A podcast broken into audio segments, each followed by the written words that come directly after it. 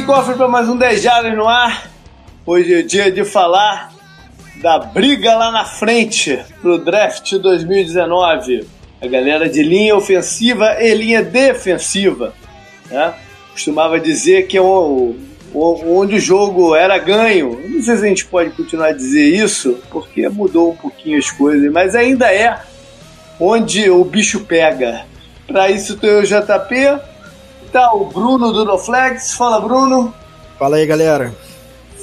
E tá com a gente também o Rafão, do canal Zona FA e de tantas outras coisas aí. Rafão, beleza, cara? Fala galera, o jogo ainda é ganho nas trincheiras. Vai puxando sardinha aí agora. a coisa mudou, né, cara? A coisa mudou um pouco. A, a, a, o papel do quarterback tomou uma outra proporção. Sim. Mas. Você pode mandar um e-mail para Dallas, assim, com essas informações? não, mas eu fiquei feliz no ano passado que todo mundo tava falando, não, é a nova NFL, nova NFL, e chega nos playoffs só ganha quem consegue é. estabelecer o jogo corrido. Então, verdade. Verdade, briga de verdade. gente grande tem que ter trincheira envolvida. É isso aí. É, isso, aí. aí. Isso aí. Alguns recadinhos antes, só lembrar pro pessoal que já já eu vou lançar é, o desafio Draft 2019. Né? Vai ser o décimo ano que eu faço o desafio Draft. E já há dois anos que está restrito. Desde que a gente começou com, com o, o, né, o projeto no, no, no Apoia-se para os nossos apoiadores e tal, está restrito a eles, vai continuar assim. Então, eu devo botar na semana que vem, no mais tardar no final dela, provavelmente. Então, fique de olho lá, que as regras, a galera que, que, que participa já está careca de saber, são as mesmas. Só fiquei pensando se eu vou dar o mesmo prêmio de sempre, né? Que eu sempre dou uma bola pro vencedor, mas o meu irmão fica puto. Porque ele mete no correio, ele diz que é uma merda ele botar a bola no correio. Só que eu vou zoar ele mais uma vez, eu vou manter a bola. Mas enfim. Beleza, então, vamos pro programa.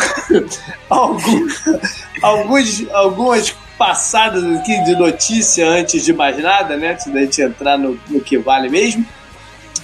Uma das coisas que pintaram essa semana foi um deadline imposto pelo Russell Wilson em cima de uma renovação de contrato. Eu não sei qual foi a intenção dele exata para esse eh, deadline. Se a última vez que ele renovou, acho que foi beirando o training camp. Então esse deadline de 15 de abril, eu não sei o que significa na cabeça dele, o que, que ele quer exatamente. Esse é um contrato que tem potencial de chegar ali perto do, do se não passar, na verdade, pela importância que o Russell Wilson tem hoje né, no, dentro do time. Né? Algo vai ficar ligado. Falar em contrato, né, Bruno? O Dallas abriu a carteira, finalmente se movimentou uhum. né? e iniciou uma série de renovações que ele vai precisar fazer aí. Não digo só nessa oficina, de repente contando nessa oficina e a próxima. Mas começou por onde era se esperado de começar, de repente, um tempinho atrás, que era o Lawrence, o pass rusher. Tá? Demorou um pouquinho, mas conseguimos renovar até com preço abaixo do que eu esperava. Uhum. Mas um preço, assim, é salgadinho, mas abaixo. Eu esperava uns 22 ali é, bilhões por ano, por uns seis anos, mas ele conseguiu um bom contrato com um, um bom percentual garantido, porque ele vai ter que operar. Mas ficou bom para todo mundo, assim, no final das contas. Né? É. Me parece que Dallas está vivendo uma nova era, assim, em termos de contrato, de, de pensar roster, e, e o contrato do DeMarcus Lawrence mostra um pouco disso. Mas peraí, o Jared Jones nunca foi muquirana no contrato, né? Não, Nesse mas... sentido, você tá dizendo? Não, no sentido que se fosse em, outros anos, talvez ele já teria atacado a free agency é, pelo, pelo cap space que tem é. e, e, empurrado o contrato do DeMarcus Lawrence para um, pra um é, backloaded para pagar muito lá para o final, muito garantido. Entendi. E eu acho que ele está dando uma mudada. Talvez assim o Stephen Jones esteja mudando um, um pouco os ares lá na, Dallas. Entendi. Bom, a gente teve também. Bom, agora ver quem é o próximo. Provavelmente vai ser o deck. Né? A gente teve um programa que a gente fala, percorreu uhum. extensamente a situação dos cap do, dos Cowboys. E o ideal era ter feito uma coisa né, mais comedida com o deck. Mas o que está aparentando é que vai vir um contrato monstro aí também. Vamos ver o que tá, o que vai desenhar. Pelo menos nas internas está correndo que vai é. ser um contrato monstro. Meu teto para ele é 28 por ano. E Olha aí. É. É. Não, não, que eu, não, não, que eu acho que vale, tá? Mas eu acho é. que é o máximo que Dallas pode esticar a corda. Entendi. Vamos ver no que vai dar. A gente teve algumas coisas chatas aí, né? De, de Antônio Brown brigando pelo Twitter e é. o Roger sendo que se defender de matéria do, do Glitter Report, umas coisas que estão cansativas pra caceta já. Mas enfim, é, rolaram. O a gente tá gravando na terça-feira. Hoje começa, hoje tiveram algum, alguns encontros de donos de time com representantes do, do, do sindicato de jogadores. Meio que um pontapé inicial das conversas do próximo CBA. Ainda é um estágio bem, bem embrionário da coisa, mas às vezes é, é, nesse estágio embrionário que, que se criam ressentimentos que entravam a parada inteira. Então, tomara que tenha corrido bem e que cheguem a ser um denominador bom para todo mundo uh, é, para o próximo acordo. Que ter, o acordo atual termina no ano que vem. Uhum. Então, é bom que estejam sendo proativos e renovado. E por fim, uma última notícia, uma notícia bem bacana, né, Rafão, que pintou essa semana, que foi o, o jogador brasileiro. Pô, legal. O, o Durval, né? Durval Neto. Neto, Duzão. É, sendo alocado no Miami Dolphins. E, é, é, ele, ele não ocupa uma das 90 vagas, né? ele ocupa uma vaga extra. Hum. Mas é bacana porque se ele não for é, efetivado no elenco, ele quase que automático entra no practice squad. Pelo menos foi isso que eu entendi. Né? Uhum. Teve um jogador internacional é, colocado em cada um dos times da AFC East, cada um dos quatro times. Ele foi um deles, né? muito bacana, porque foi um, um, não deixa de ter sido um processo de seleção lá que Sim. forte, né, que rolou para chegarem nele e para depois ele mostrar que podia ficar lá e vai ter, vai ter uma oportunidade, né? De, de por um ano treinar lá com os Dolphins e mostrar que tem o seu espaço, né? E eu acho que surpreende todo mundo com a velocidade que aconteceu tudo isso, né?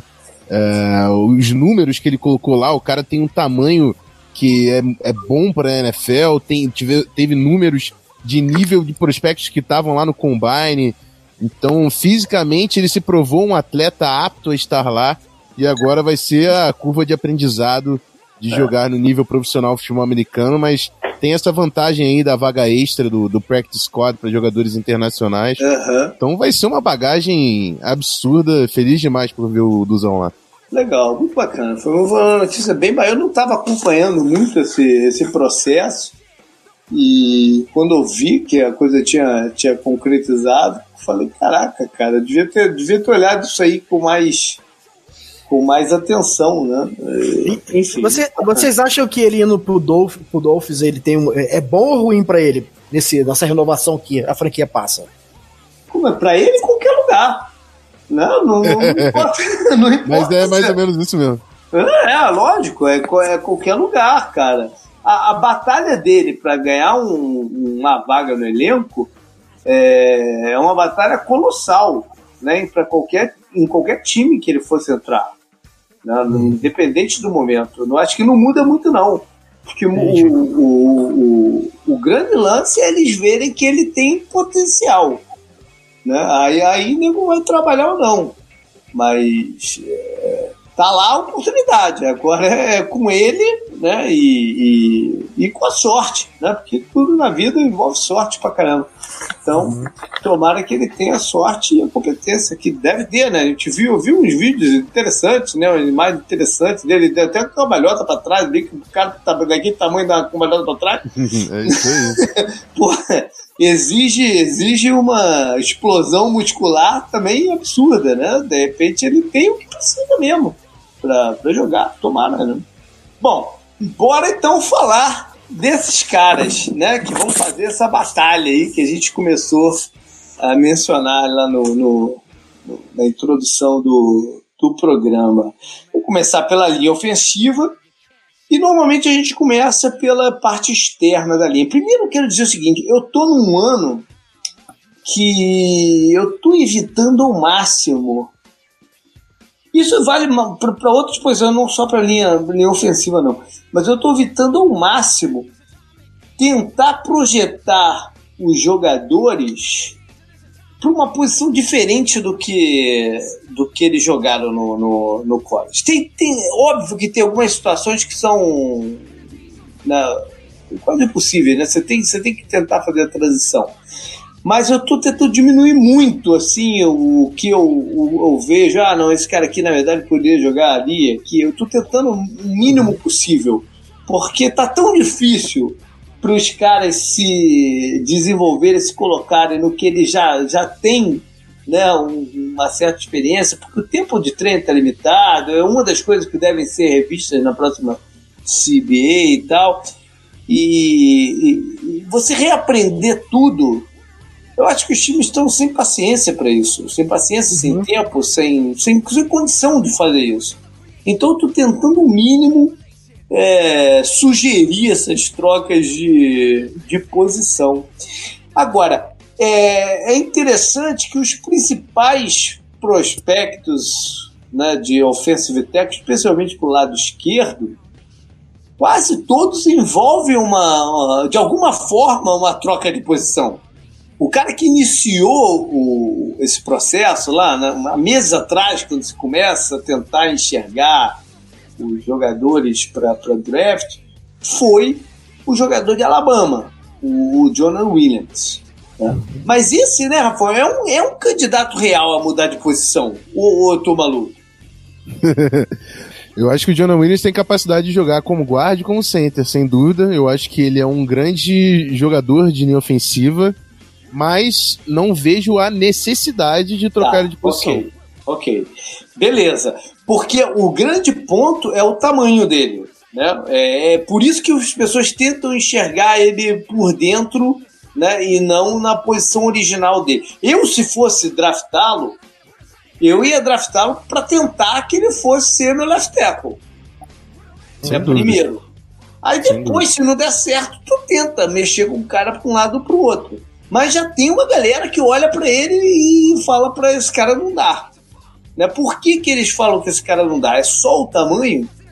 É, eu acho que o pessoal su é, superestima um pouco a questão do tamanho. Eu, eu, sei, eu sei disso, porque eu fui buscar, porque eu tava conversando com o Felipe Vieira lá do, do uhum. OTC sobre isso. E eu fui buscar alguns jogadores que tem 33 é, inches, não sei, de braço, uhum. Igual ao o Jonah Williams, que é a grande uhum. preocupação é envergadura, né?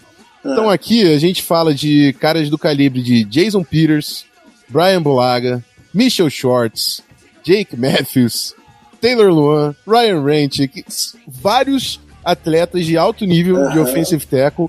Joe Thomas também, pegando... salvo engano. Eu fui, Joe Staley também. Eu fui pegando jogadores que não, iam mas até todos eles são um pouco mais altos também. São né? mais altos, são mais altos, mas em questão de envergadura, não sei até onde isso vai não é. influenciar é. tanto no alcance do, do atleta. Uhum. Então, acho que o Jonah Williams tem total capacidade de estar ali, assim como foi a Zaya Win no ano passado, também acho que tem capacidade de jogar de teco. Uhum. Ele é um cara muito técnico, ele tem com certeza a capacidade de mudar de posição. Mas, uhum. Pelo valor da posição de left tackle, eu não faria isso é, premeditadamente. É. Eu acho até que as outras características dele são mais mesmo para Teco do que para o interior da linha. Eu tentei pensar qual foi o último jogador assim que a gente fez essa projeção para dentro, saiu alto no primeiro round e deu certo. Eu acho que o último que eu tentei, que eu achei foi o Scherf do, do, dos Redskins. Sim. Não é fácil também fazer essa projeção de, de virar o cara para dentro da linha, né? Até porque jogar de guarda hoje em dia não é, não é tão simples, né? Porque a pressão interna hoje é, é, absurda, né? Assim, tecnicamente, os defensive linemen, eles hoje estão bem mais equilibrados, né? Então a pressão, uhum. ela vem de todos os lados, de mais variadas técnicas e formas. É. Agora, Rafa, ele é o teu número um ou é o Joan Taylor de, de, da Universidade da Flórida? Ih, agora veio o amor, agora veio o amor do Rafão.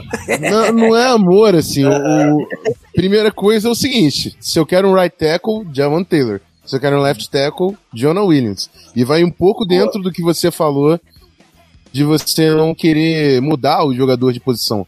Não é que eu não acho, que eu não pense que o, o, o John Taylor não tem capacidade de jogar na esquerda.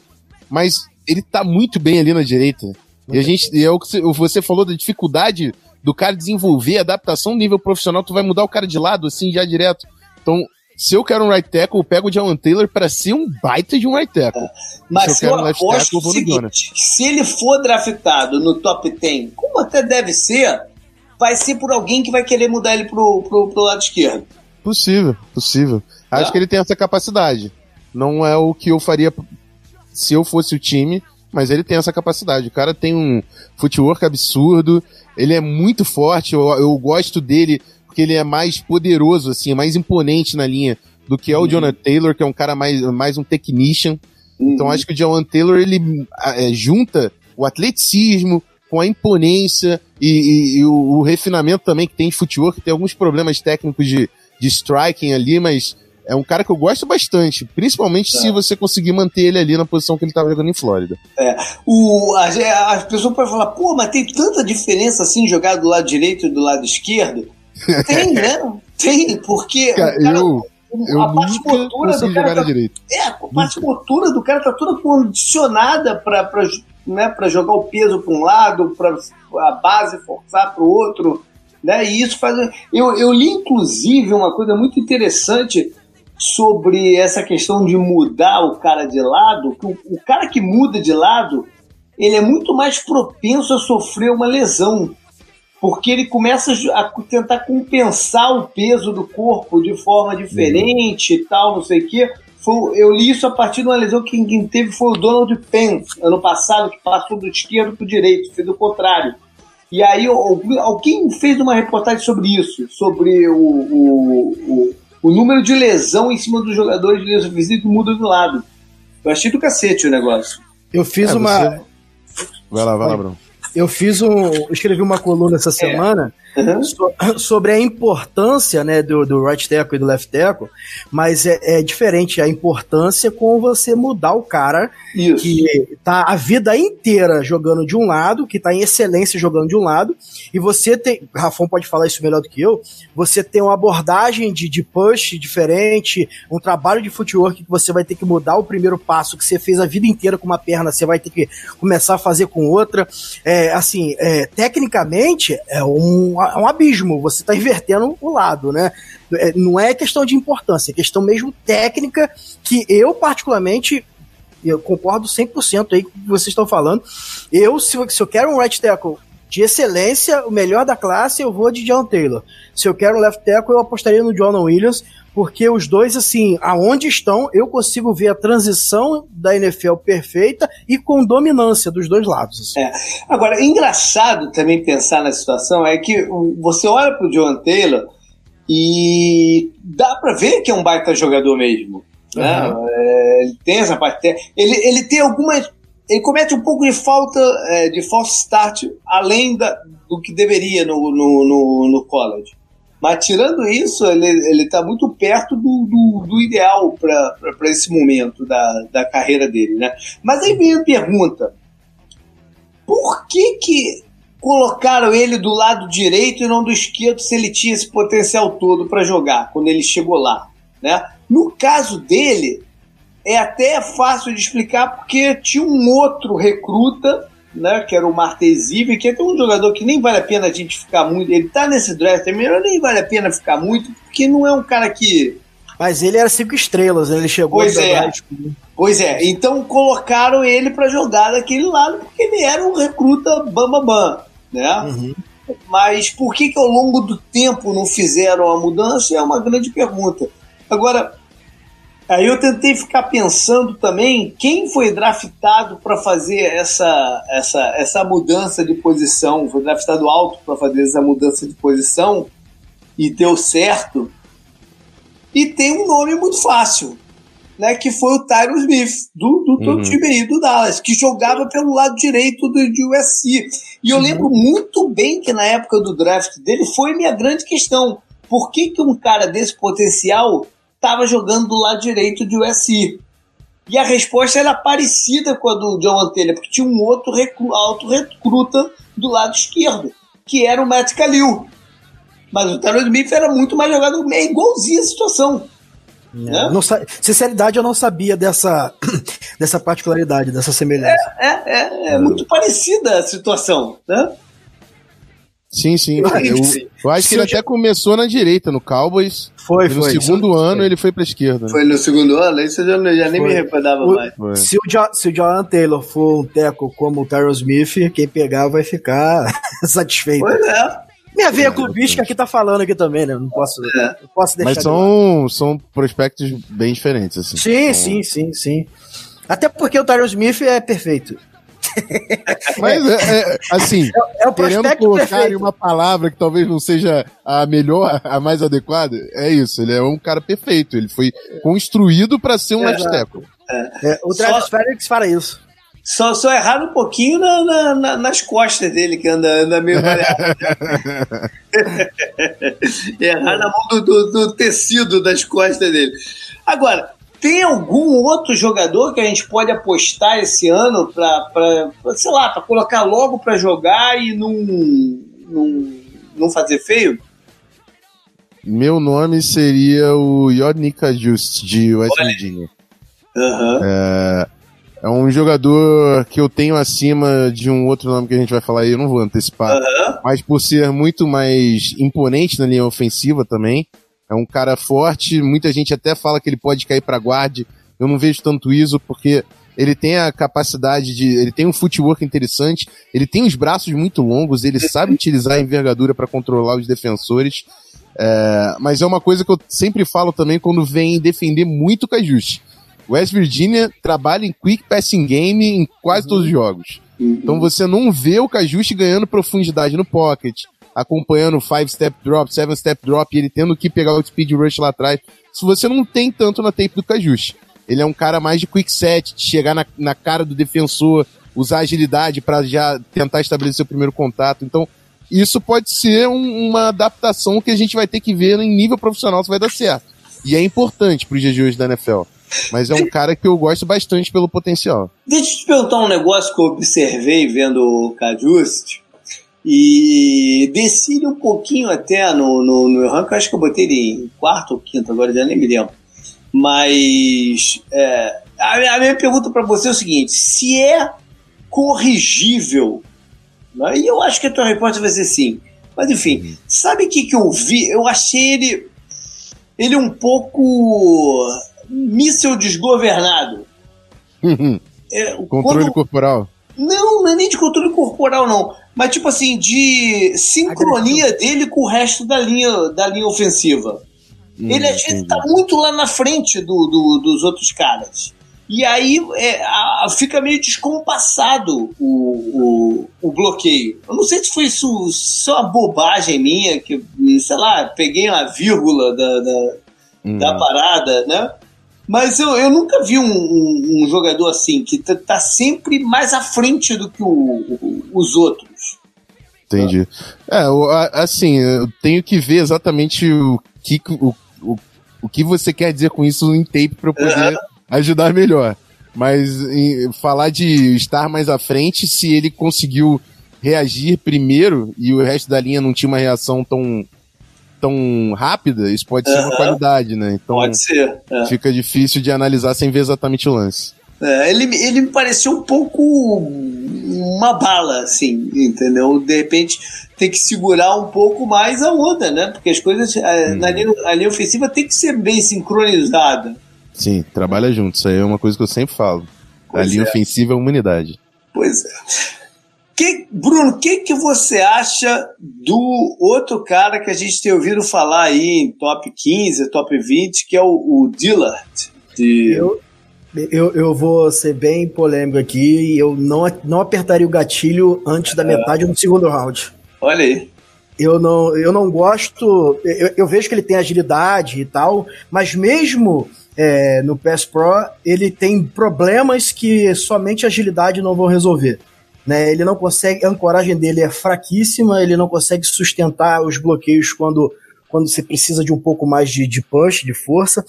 É, só agilidade para um left tackle, para um right tackle, hoje não, não resolve na NFL. Né? Você precisa ter um combo, um conjunto de, de valências que eu não vejo no André Dillard. Ele tem aqueles pés assim extremamente ágeis que, que, que compra assim à primeira vista, mas falta muito. Eu acho que, que o Rafão vai concordar comigo aí, se estiver discordando. É, pode me interromper, não tem problema nenhum, não. Mas eu não consigo ter esse amor todo pelo André Dillard igual a galera tem, não. Eu vejo esses três que a gente citou aqui agora mais à frente, assim, com, com, com uma boa vantagem em relação ao André Dillard. É isso aí, Rafa? É, exatamente. Assim, a gente vai falar de edge rushers e os principais são aqueles caras speed rushers que uhum. vai conseguir fazer o bend para forçar o lado exterior do, do quadril do teco. E o dealer é o cara que anula esses caras. É o cara que vai pegar o speed rush, colocar no bolso e falar: aqui você não vai me atacar. Porque ele é um grande atleta e tem uma facilidade absurda com, nos deep sets, né? De ganhar profundidade no pocket, de acompanhar a velocidade do, do edge rusher. Só que o Pass Pro são três, três oportunidades. Você pode atacar o Speed Rush, você pode fazer um Pull Rush em cima do cara, você pode fazer um Inside Move. Então, dos três, eu só gosto de um, que é o Speed Rush. Os outros dois, ele apresenta uhum. problema. Ele tem uma ancoragem que não é ideal, e sempre que tem essa transição também para a parte de dentro, que ele ganha muita profundidade, porque o, chan dele, onde ele brilha, é pegar o speed rush, às vezes ele, exa ele exagera um pouco, faz um overstep e deixa o lado de dentro suscetível. Além de ter muita dificuldade no jogo terrestre. Então, é, é um grande potencial, o dealer, um grande atleta. É, mas aí eu te justifique uma primeira rodada. Não acho que isso é um cara de segunda rodada. Talvez isso justifique uma primeira rodada pela aposta e pela, pelo valor da posição. Mas aí eu te pergunto, os treinadores da NFL, quando olharem isso, eles vão pensar o que, que é mais fácil de eu, de eu ensinar, não sei se é o termo, mas de eu ajustar. O cara como o Dillard, que eu tenho que ajustar esse outro lado você falou, ou um outro que eu tenho que ensinar a fazer esse arco e defender do Ed Rush? Cara, eu acho que a questão do Dillard é, dá para você ensinar muita coisa, com certeza, até porque quando o cara é um grande atleta, ele diz para mim um pouco sobre os intangíveis, uhum. a, a, dedicação dele. Então, eu acho que ele deve ser um cara dedicado querendo aprender, pelo preparo que ele mostrou pro combine e tudo mais. É, eu, eu, acho que isso é ajustável agora. Se você pega um cara desse para fazer muito drive block, power, power scheme, para empurrar, gerar jardas uhum. verticais na linha, esse não é o cara. Agora, num time uhum. de zona, ele pode ter muito mais facilidade por ser um Sim. grande atleta. Então acho que depende do, do encaixe que você vai querer. Não, mas então, mas o, o, que, que, o que, que, é mais fácil de você para você moldar o cara? O que hum. tem essa habilidade de proteger o, o Edge ou o que você tem e, e, dificuldade para dentro, vamos dizer assim, simplificando a coisa, ou o contrário? Uhum. Eu acho que o mais difícil é, é ensinar realmente você ganhar profundidade mantendo o equilíbrio, porque é quando. Que é o que ele tem. É, porque o speed rush, o, quando o cara ataca por fora, é quando você, teoricamente, vai se isolar da linha ofensiva, você vai ficar exposto. Uhum. Então você precisa de muito controle nessa parte. A parte de interior tem um pouco a ver até com guarda, porque você tá protegido, então, teoricamente. É. Então, gostando ou não dele, Bruno, eu cravo aqui que ele é top 20 se não for top 15 sair desse draft. Não, não, é, ele, ele, não, ele não passa do Panthers, eu acho. Eu é, acho que é, Tô cravando aqui. Não, o Panthers eu não sei. O Panthers tem um estilo diferente. Não, Mas, não, é só porque o Felipe Vieira odeia essa ideia e é o que vai acontecer, porque a gente precisa ficar irritado no dia do draft. É. Tá certo. O, antes da gente passar para o interior, o outro cara que a gente tem que falar é o Greg Little, do Mississippi, que né, que atrai muita gente pelo atleticismo, mas tem vários buracos no jogo dele, né, Rafão? Tem vários buracos, um deles são também a, a falta de intensidade que ele mostra em campo. Uhum. Então, eu tenho muitos problemas com o Greg Little. Isso, como... isso não se ensina. Isso não isso, se ensina. Isso, exatamente. O que eu falei do, do dealer, de ver o preparo dele, a dedicação dele como atleta, e isso passar para mim que ele é um cara que quer aprender, né, falar um pouco dos intangíveis, ao contrário do Little que é um cara que tem todo o potencial do mundo, mas parece que não faz a mínima questão de demonstrar quando tá em campo. É. Então isso é bem complicado. Eu tenho o Little bem baixo nesse draft. É. Algum outro jogador para essa posição específica que você queira mencionar? É, eu gosto do Dalton Reisner como right tackle também. Eu gosto tá aí, do... tá aí, eu botei ele também lá no meu post como um jogador que merece atenção. É, é mais um desses que tem muita gente falando que vai jogar por dentro. Né, uhum. Né, no final das contas, mas eu também o draftaria para primeiro tentar como offensive tackle. Eu, eu tenho um problema, não pode ser alto eu tenho problemas com ele como, como é. teco, pela flex, flex, falta de flexibilidade né, que eu vejo nele, e o footwork dele também não, não, não, acho que não consegue, vai conseguir parar os speed rushers, não. Mas assim, se você pegar ele para ser um teco, igual você falou aí, não conseguir, certeza que você vai ter um baita guard ou, ou center. Porque é, todos os outros é, as outras valências ele tem para ser um jogador de linha sensacional. O cara finaliza bloqueio, o cara é fera. E tem é, algum que a gente mencionou aí que você gosta, Bruno? Eu, eu, eu, eu queria que o Rafão falasse é. é, porque o Rafão vai falar com muito mais propriedade do assunto, do Tatus, é, Titus Howard, né? Que tem, tem o melhor nome para Teco da classe. e o, o bichão é imponente, né, Rafão? Rafão? Alô? Minha internet caiu, peraí. Eita. Agora te ouvir. Voltou, voltou? Voltou. Show. Você já terminou sua colocação para falar do Titus Howard? Pode falar. Já, né? fala, Bruno. Vamos lá. Cara, eu gosto do Titus Howard. É, eu, eu, tenho ele como sexto tackle, logo abaixo do Reisner, que é o meu quinto. É, é um cara que tem é, é muito equilíbrio em pass pro e, e além da, do tamanho, o atleticismo, eu fiz até uma thread do, do, do Titus é. Howard, né? Ele dando um cut block, cara, tem, tem coisa que é absurda ali. Você mostra como o cara tem a, a, o reflexo e a capacidade de chegar naquele ponto pra, pro, é absurdo. Aquilo ali é, é, é realmente absurdo. É, eu tenho algumas preocupações porque é um cara de Alabama State, então todo tape a gente tem é que ter... bem pequena, né? Exatamente, a gente tem que é. ter uns três passos, dar uns três passos atrás para falar do cara. Mas ele tem sim. Mas ele, tem um, ele tem um vídeo que, que, que tem no YouTube tem, que é contra Auburn. Sim. Em que ele exatamente. vai muito bem nesse jogo. Né? exatamente. Foi a, a, thread que eu fiz no Twitter foi só sobre Auburn, é, que eu fiz é, questão de é. só colocar sobre esse, esse nível. Então, é. é um cara que realmente, quando teve que se provar, se provou, mas é um tape, né? Então é. fica difícil de avaliar nesse Agora, sentido, mas eu vi muita coisa boa dele, sem dúvida. Ele, ele, ele entra de novo naquela, naquela conversa que a gente teve do, do, do Taylor, e para mim esse sim é meio que inexplicável, especialmente porque é de uma universidade pequena. Uhum. Como alguém com as características dele, numa universidade pequena, tá jogando do lado direito? Como? Por que, é. que ele tá jogando do lado direito? Eu não consigo uma resposta para ele. Eu, eu consigo, você é. lê o texto lá que eu escrevi, é. que fala que a, que a importância entre os tecos está diminuindo. Isso, é. é isso para mim é uma tendência, eu tenho defendido Olha só, se você me falar que na NFL tu pode ser que tu enfrente o Bolsa do lado e o Ingram do outro, ok. Alabama State, se enfrentar um, um não vai enfrentar dois K, um de cada lado assim. Não vai, não vai. Não. Mas assim, eu, eu tô só, eu tô só devagando porque eu, eu, não, eu não conheço a divisão, né? Mas a gente vê um movimento muito interessante do outro lado da bola, é, pela questão da mecânica do braço, da bola tá prioritariamente no braço direito do quarterback e o jogo hoje ser mais rápido, de você colocar o seu melhor é, pass rusher em cima do right tackle. Eu não sei se é essa a questão mas isso tem influenciado muito o jogo e essa tendência tende a mudar. Pelo menos é o que eu tenho defendido e espero estar certo. É, uma coisa que eu poderia ver no caso do Howard é pela a falta também de força dele. Ele não é um cara que gera tantas jardas e talvez a avaliação é. lá em Alabama State seja, ah, não, ele não é um cara tão forte, vamos colocar ele ali na direita porque ele é rápido e tal, porque ele é um cara que não, ele não chega a ser um dealer, mas sem dúvida o forte dele é muito mais o a agilidade, footwork, o atleticismo do que a capacidade de bloqueio enquadrado e colocar o cara para trás. É verdade. O, JP, eu, eu perguntei isso para um, para um amigo que também gosta muito da internet e, e acompanha o draft.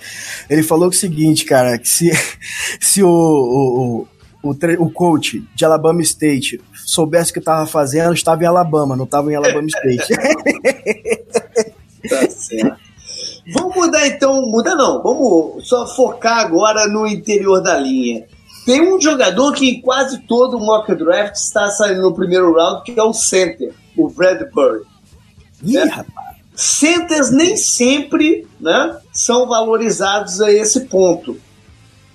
O Bradbury é um cara para colocar essa história de lado, Rafael? Agora vem amor forte. É, o Bradbury é um dos caras que eu gosto mais realmente do draft. Uhum. Como o Bruno fala, ele é o meu menino. É, cara, eu acho que é o seguinte: primeiro, pela capacidade do Bradbury de se impor, mesmo jogando num esquema de zona, que, teori que teoricamente é um, é um, um, um esquema que vai proporcionar muito mais bloqueios angulados, você não precisa ser tão forte. Ainda assim, ele demonstra a capacidade dele de, de realmente se impor e terminar os bloqueios. Segundo, que ele se provou no combine sendo um atleta absurdo. E, e é um encaixe hoje da NFL que a gente está vendo um movimento muito grande de. A gente falou da do, árvore McVeigh que está se espalhando por aí. É esse outside zone com muito bootleg. É o esquema que muita gente está achando que é a chave do sucesso. E o Bradbury é o atleta perfeito para você colocar numa linha de um esquema desse, assim. Então, é, gosto demais, realmente. Para mim, jogador interior número um é realmente Garrett Bradley. Ele teria que superar essa questão do braço curto, né? Uhum. É, e ele também tem alguns problemas de ancoragem que pode ser exposto, por mais que center vai ter mais ajuda do que os guards mas é um cara que precisa melhorar a ancoragem e, e falar de, de braços curtos, é você a dificuldade de você estabelecer o primeiro contato prejudica ainda mais a sua capacidade de, de pass pro, né? Então é um ponto importante para a gente acompanhar sim. E com todo o potencial que ele tem e tudo mais, ele não é o Quentin Nelson que saiu no ano passado. Não, não, né? não, não. Não. Porque a gente, quando tá agora, mudou um parâmetro. Porque né, o interior da linha nunca foi o, o, o foco mais valorizado do draft. Né? Mas Sim. o impacto que o Quentin Nelson teve no ano passado tende a gente a querer buscar um jogador assim. Sim. Né? É um modelo ano, diferente também. Tem, né? Você não tem um cara não. desse, né? Não tem esse cara, não tem. É, é. E assim, a minha previsão é que por alguns anos não vai ter, porque o Quentin Nelson realmente era único. É, provavelmente. É. é. meio que pô, você querer sonhar com uma coisa, né? Que, é. que não é tão real.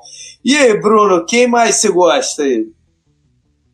Olha, eu, eu, eu gosto aqui e do interior, para mim, assim, o, o, jogador que eu mais, mais gosto de projetar é o Dalton Reisner mesmo. Né, assim, ah, tá. por, por dentro.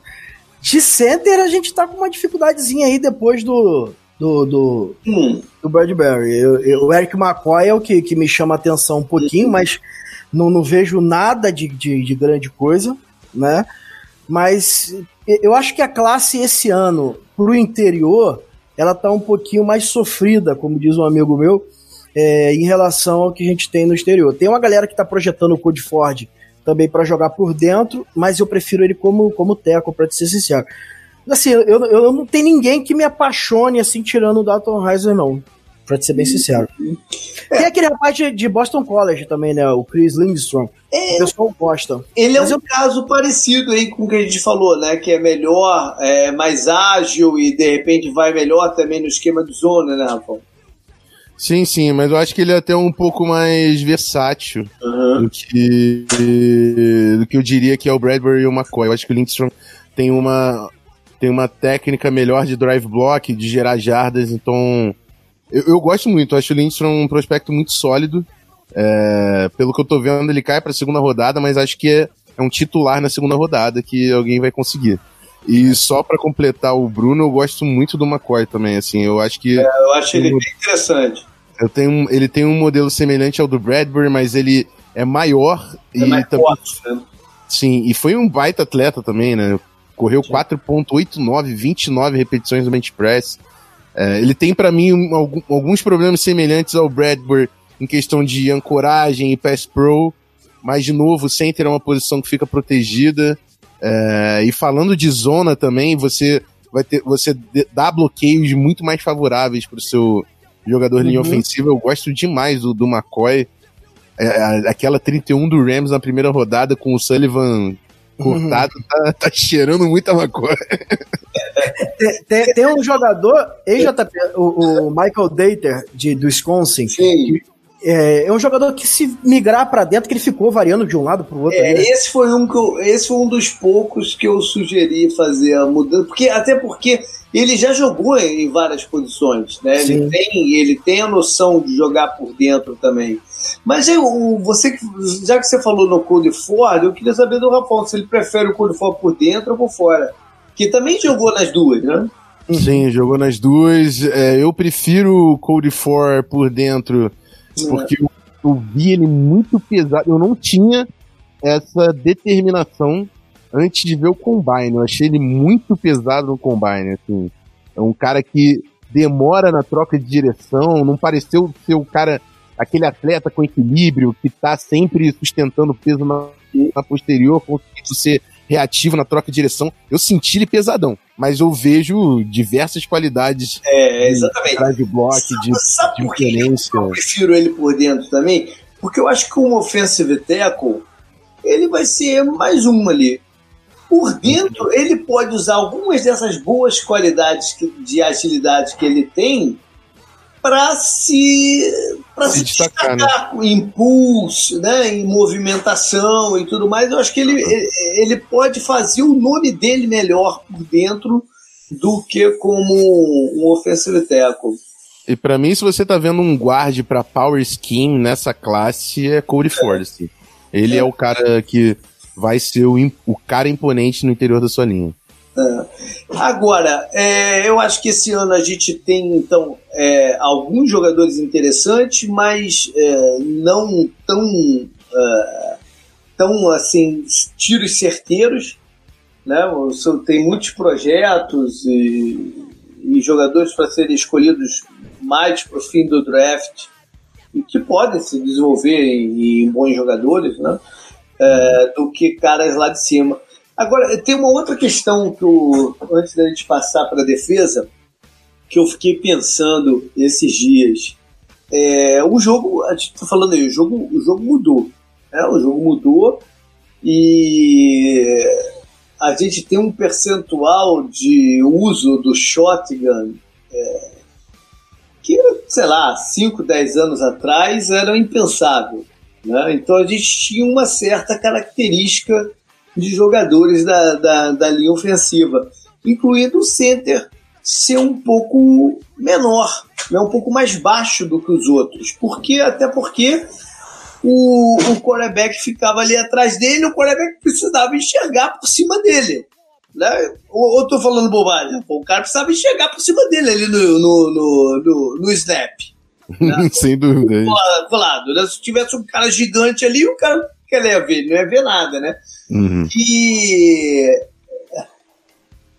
isso eu não sei se isso, se, isso é, se isso é mais válido, porque tem um cara de Ohio State, que é o Michael Jordan, então, meio curioso aí, o cara se chama Michael Jordan, né? Um, e ser um jogador de linha ofensiva, quando a gente fala Michael Jordan, vem logo um cara que salta até o, a estrela, né? No, no, já sai com problema, né? Porque nome é complicado. Não, mas a primeira vez que coisa que vem na cabeça é um jogador super ágil, né? Que enterra pulando da frente do garrafão e tal. Você, você não combina muito com linha ofensiva. Mas esse, o... tá mais, esse tá mais pra bola. É. mas é um jogador de 6'6, que é, que é um tamanho de offensive tackle. Né? O, o, o Michael, o, o Michael Jordan. Eu acho até que ele vai acabar como guarda na, na, na NFL mas hoje isso é um fator? Ele atrapalharia jogando como, como center com essa altura? Ou não, já não faz mais sentido isso? Não acho que não faz sentido, mas eu acho que é algo contornável se de fato ele se demonstrar ser muito melhor como center. Uhum. É, mas eu, eu acho o Michael Jordan um prospecto bem cru, assim. Acho que ele é uhum. mais um atleta do que um jogador de linha ofensiva. Sim, é, é, um projeto, é um projeto. Sim. Eu acho que pode fazer sentido. Saiu bem em 2017. Tem alguns vídeos dele de 2017 com o guarda. Eu acho que ele se, se saiu bem, mas eu fiquei só com essa parada da altura na cabeça esses dias. É que o, o Seahawks pegou há pouco tempo aquele Ethan Polkett. É, pois é. Que era um center grande, mas acho que ele tá de guarda agora, né? Também tá de guarda, né? Mas esse também foi um cara que jogou em todas as posições, né? É. Não sim, se encontrou sim. lá. Bom, vamos passar para para para a defesa que é onde tem uma enormidade de jogadores. A gente vai falar né, também de jogadores externos e internos, só que a gente vai começar de dentro de dentro para fora. E talvez o top 10, top 15, mais da metade dos jogadores saírem vai ser daqui, né, considerando as duas, as duas posições. É, o, o, o jogador que mais chama atenção é o defensive tackle de Alabama, o, o Keenan Williams, pensando em interior da linha. Né? Uhum. Ele é um jogador de difícil comparação com. Assim, sempre em draft você tenta. Na cabeça, é bem que automático, na cabeça vem um jogador tu compare o cara. Né? Para mim foi muito difícil chegar a uma comparação do, do Keenan Williams, porque ele tem qualidades de vários né, do, do, dos melhores defensive tackles da, da, da, NFL. Você tem alguém que você compare ele mais fácil, Rafael? Cara, eu não tenho não, porque o Quinnan Williams é, é, um cara que tem a capacidade de pass rush, de fazer o three tech, mas ele tem o tamanho para cair pro gap A também, então realmente é um cara que aparece ali para ser elite dentro da posição. Fica difícil de comparar nesse momento, porque se você pensa em elite de defensive tackle, de repente você pensa em, em Aaron Donald, que não é.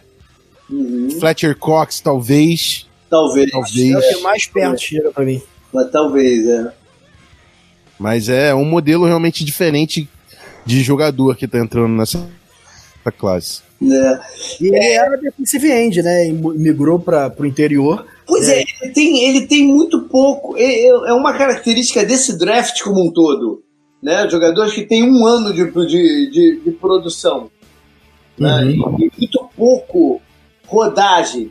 No caso específico do Quinter Williams, do Quinter Williams, eu acho até que é uma vantagem dele. Porque a gente, a gente tem um certo preconceito contra os defensive tackles de Alabama por terem justamente uma rodagem muito alta e quase todos já chegam na NFL baleados fisicamente. Né?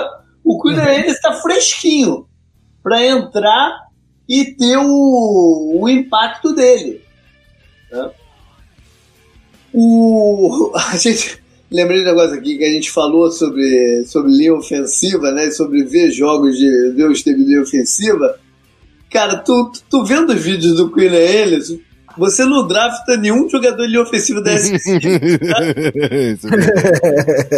Caramba, que tu fui ver os guardas de Oklahoma lá, pelo amor de Deus, cara. Você não drafta ninguém. Eu gosto, eu, eu gosto do Samuel, mas meu Deus, cara. O Williams passa por ele como se não tivesse ninguém na frente, né, cara? Porra. tanto é que eu nem coloquei o, o, o center de Mississippi State, o Caramba, como é que é o nome dele? Elton Jenkins. É, eu nem, eu nem ranquei ele, porque pô, o cara passava ali pelo meio, pô, com uma facilidade tão é. grande, cara, que eu falei, caraca, não dá. É, enfim, é um baita jogador. Teve, chegou a ser até cogitado como o número um do draft, podia sair como número um, ser o primeiro jogador de fato escolhido do, do draft. Acho isso muito difícil de acontecer, nem pensando de Arizona, de nada disso não. Eu casei cinquentinha que ele vai. Ah, eu aposto contigo então, eu ganho. eu, já, eu, eu, eu tô com esse feeling, cara, desde 95 que o Defensive Tackle não é a escolha número um do draft, e, mas eu acho que desde 95 não vem ninguém pro draft igual o Williams. O cara é um absurdo. Eu vou fazer aqui das palavras do, do David Chiodini, é o melhor jogador que eu já fiz scout da, desde quando eu comecei Quem é que foi draftado em 95? Deixa eu pegar o nome dele, que faz foi do Giants, deixa eu ver aqui. É, draft NFL 1995. Porque eu, eu tava aqui pensando, o último que eu lembro, acho que é anterior a isso. Foi até um jogador do Dallas, o, o, o Maryland, o Russell Maryland. Peraí, então se foi 95, foi 96, peraí.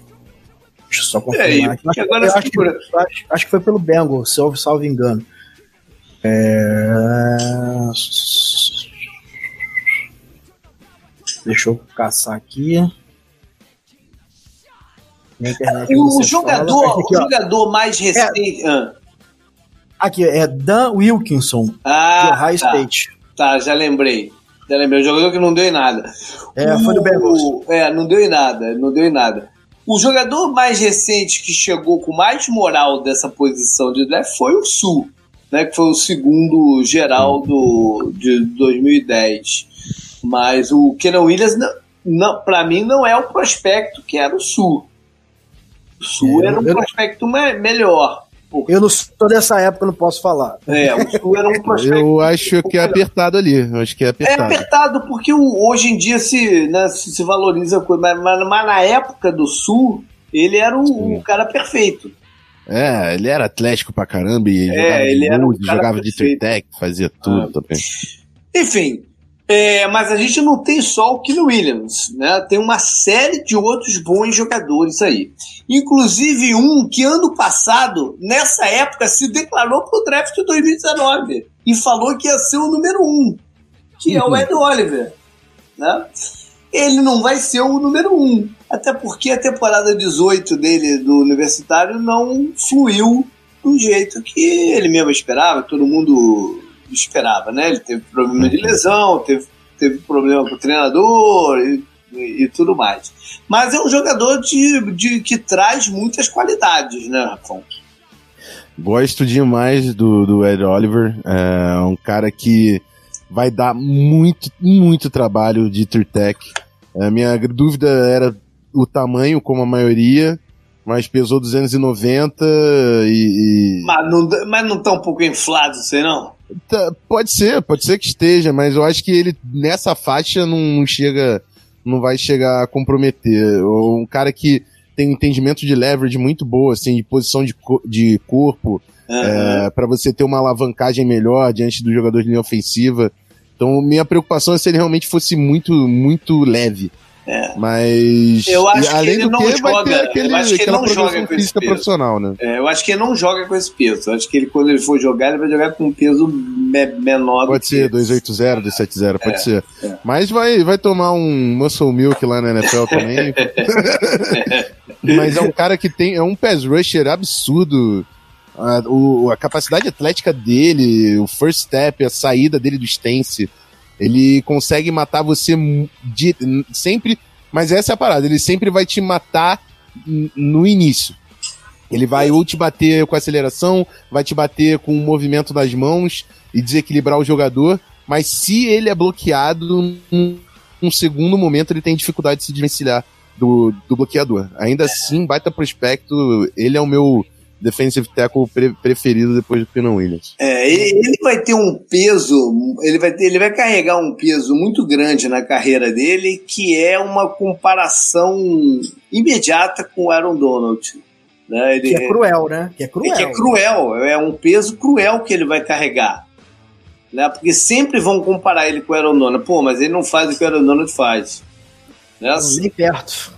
É, pois é. Não, eu, tô, tô, já estou prevendo aqui o, o, não, a conversa. É bom jogador, mas não é o Aaron Donald. Não. Mas, mas assim, essa, essa áreazinha de, de comparação com, com o Aaron Donald que tinha no início, ela foi descabida desde o do princípio. Pois é, mas, é mas, mas ele vai carregar com ele. É, porque, ele é. vai carregar com ele por, por, por ser um pouco menor para jogar na posição e tudo mais, ele vai carregar com ele, né?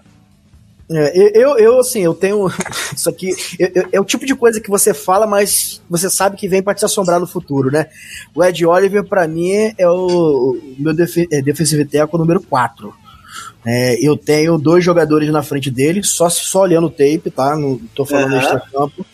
É, principalmente por esse problema que o Rafão falou. Se ele não, não ganhar de você ali no início, ele vai ter problemas para se desvencilhar. E isso a gente já enxergar, já enxerga isso na tape dele do college. Quando você uhum. transporta, isso para a NFL, eu acho que ele vai ter problema, talvez até nesse primeiro passo, porque na NFL você a gente tem o supra-sumo dos atletas, não vai ser em toda a linha ofensiva que ele vai encontrar um cara bem, bem com dificuldade de, de, de agilidade para ele poder ganhar tanto assim. Então eu acho que um, um, um Tritec jogando com 270, 275 ali é muito difícil dele ter o impacto que, um, que uma pique top tem, possa ter, que a gente espera que tenha, né? Então eu tenho muita dificuldade com esse peso. Meu sonho, isso aqui é só uma projeção, eu tinha vontade de ver ele jogando em 5 Tech só para ver o que aconteceria é, com toda essa explosão e tal, ele fazendo stent. De repente, o Ed Oliver, se você brincar com ele movimentando na linha, uhum.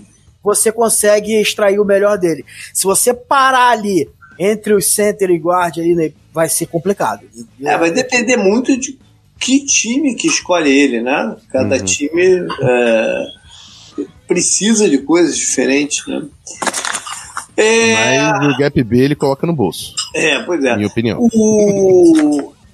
Eu, para mim era muito claro ano passado que se o Christian Wilkes tivesse se declarado para o draft, ele seria o primeiro da posição escolhido. Uhum. E eu fiquei meio assim quando ele falou que ia voltar e tal. Não, eu nunca entendo muito bem quando o cara que está tão alto assim vai pro. Mas enfim, foi uma decisão dele e deu certo, que ele ganhou mais um título né, de, de, de, de campeão nacional universitário, ótimo, maravilha, mas ele não vai ser o primeiro defesa técnico escolhido esse ano. Né? Ele, uhum. ele, vai ter que conviver com isso também. Mas, mas eu, é um eu acho que sai na mesma faixa, JP. Eu acho que ele não perdeu muito estoque ali, porque se sair onde saiu o Vita Véia, um pouquinho mais abaixo ali, eu acho que vai ser a mesma coisa, porque eu acho que Ed Olive, que nem Eu acho que ele sairia antes do Vita Véia saiu ano passado. Entendeu? Vita Véia saiu na Esse é o ponto. Então, eu acho que ele sairia antes ano passado. Ah, pode ser. Mas enfim, é, é, o importante é que é um baita jogador. Ah, sou fã demais. É um baita jogador. É, é um líder, né? Foi, é, é, é, o, é o cara que que mudou Clemson, ele junto com o Deshaun Watson, né, eles mudaram o que é Clemson.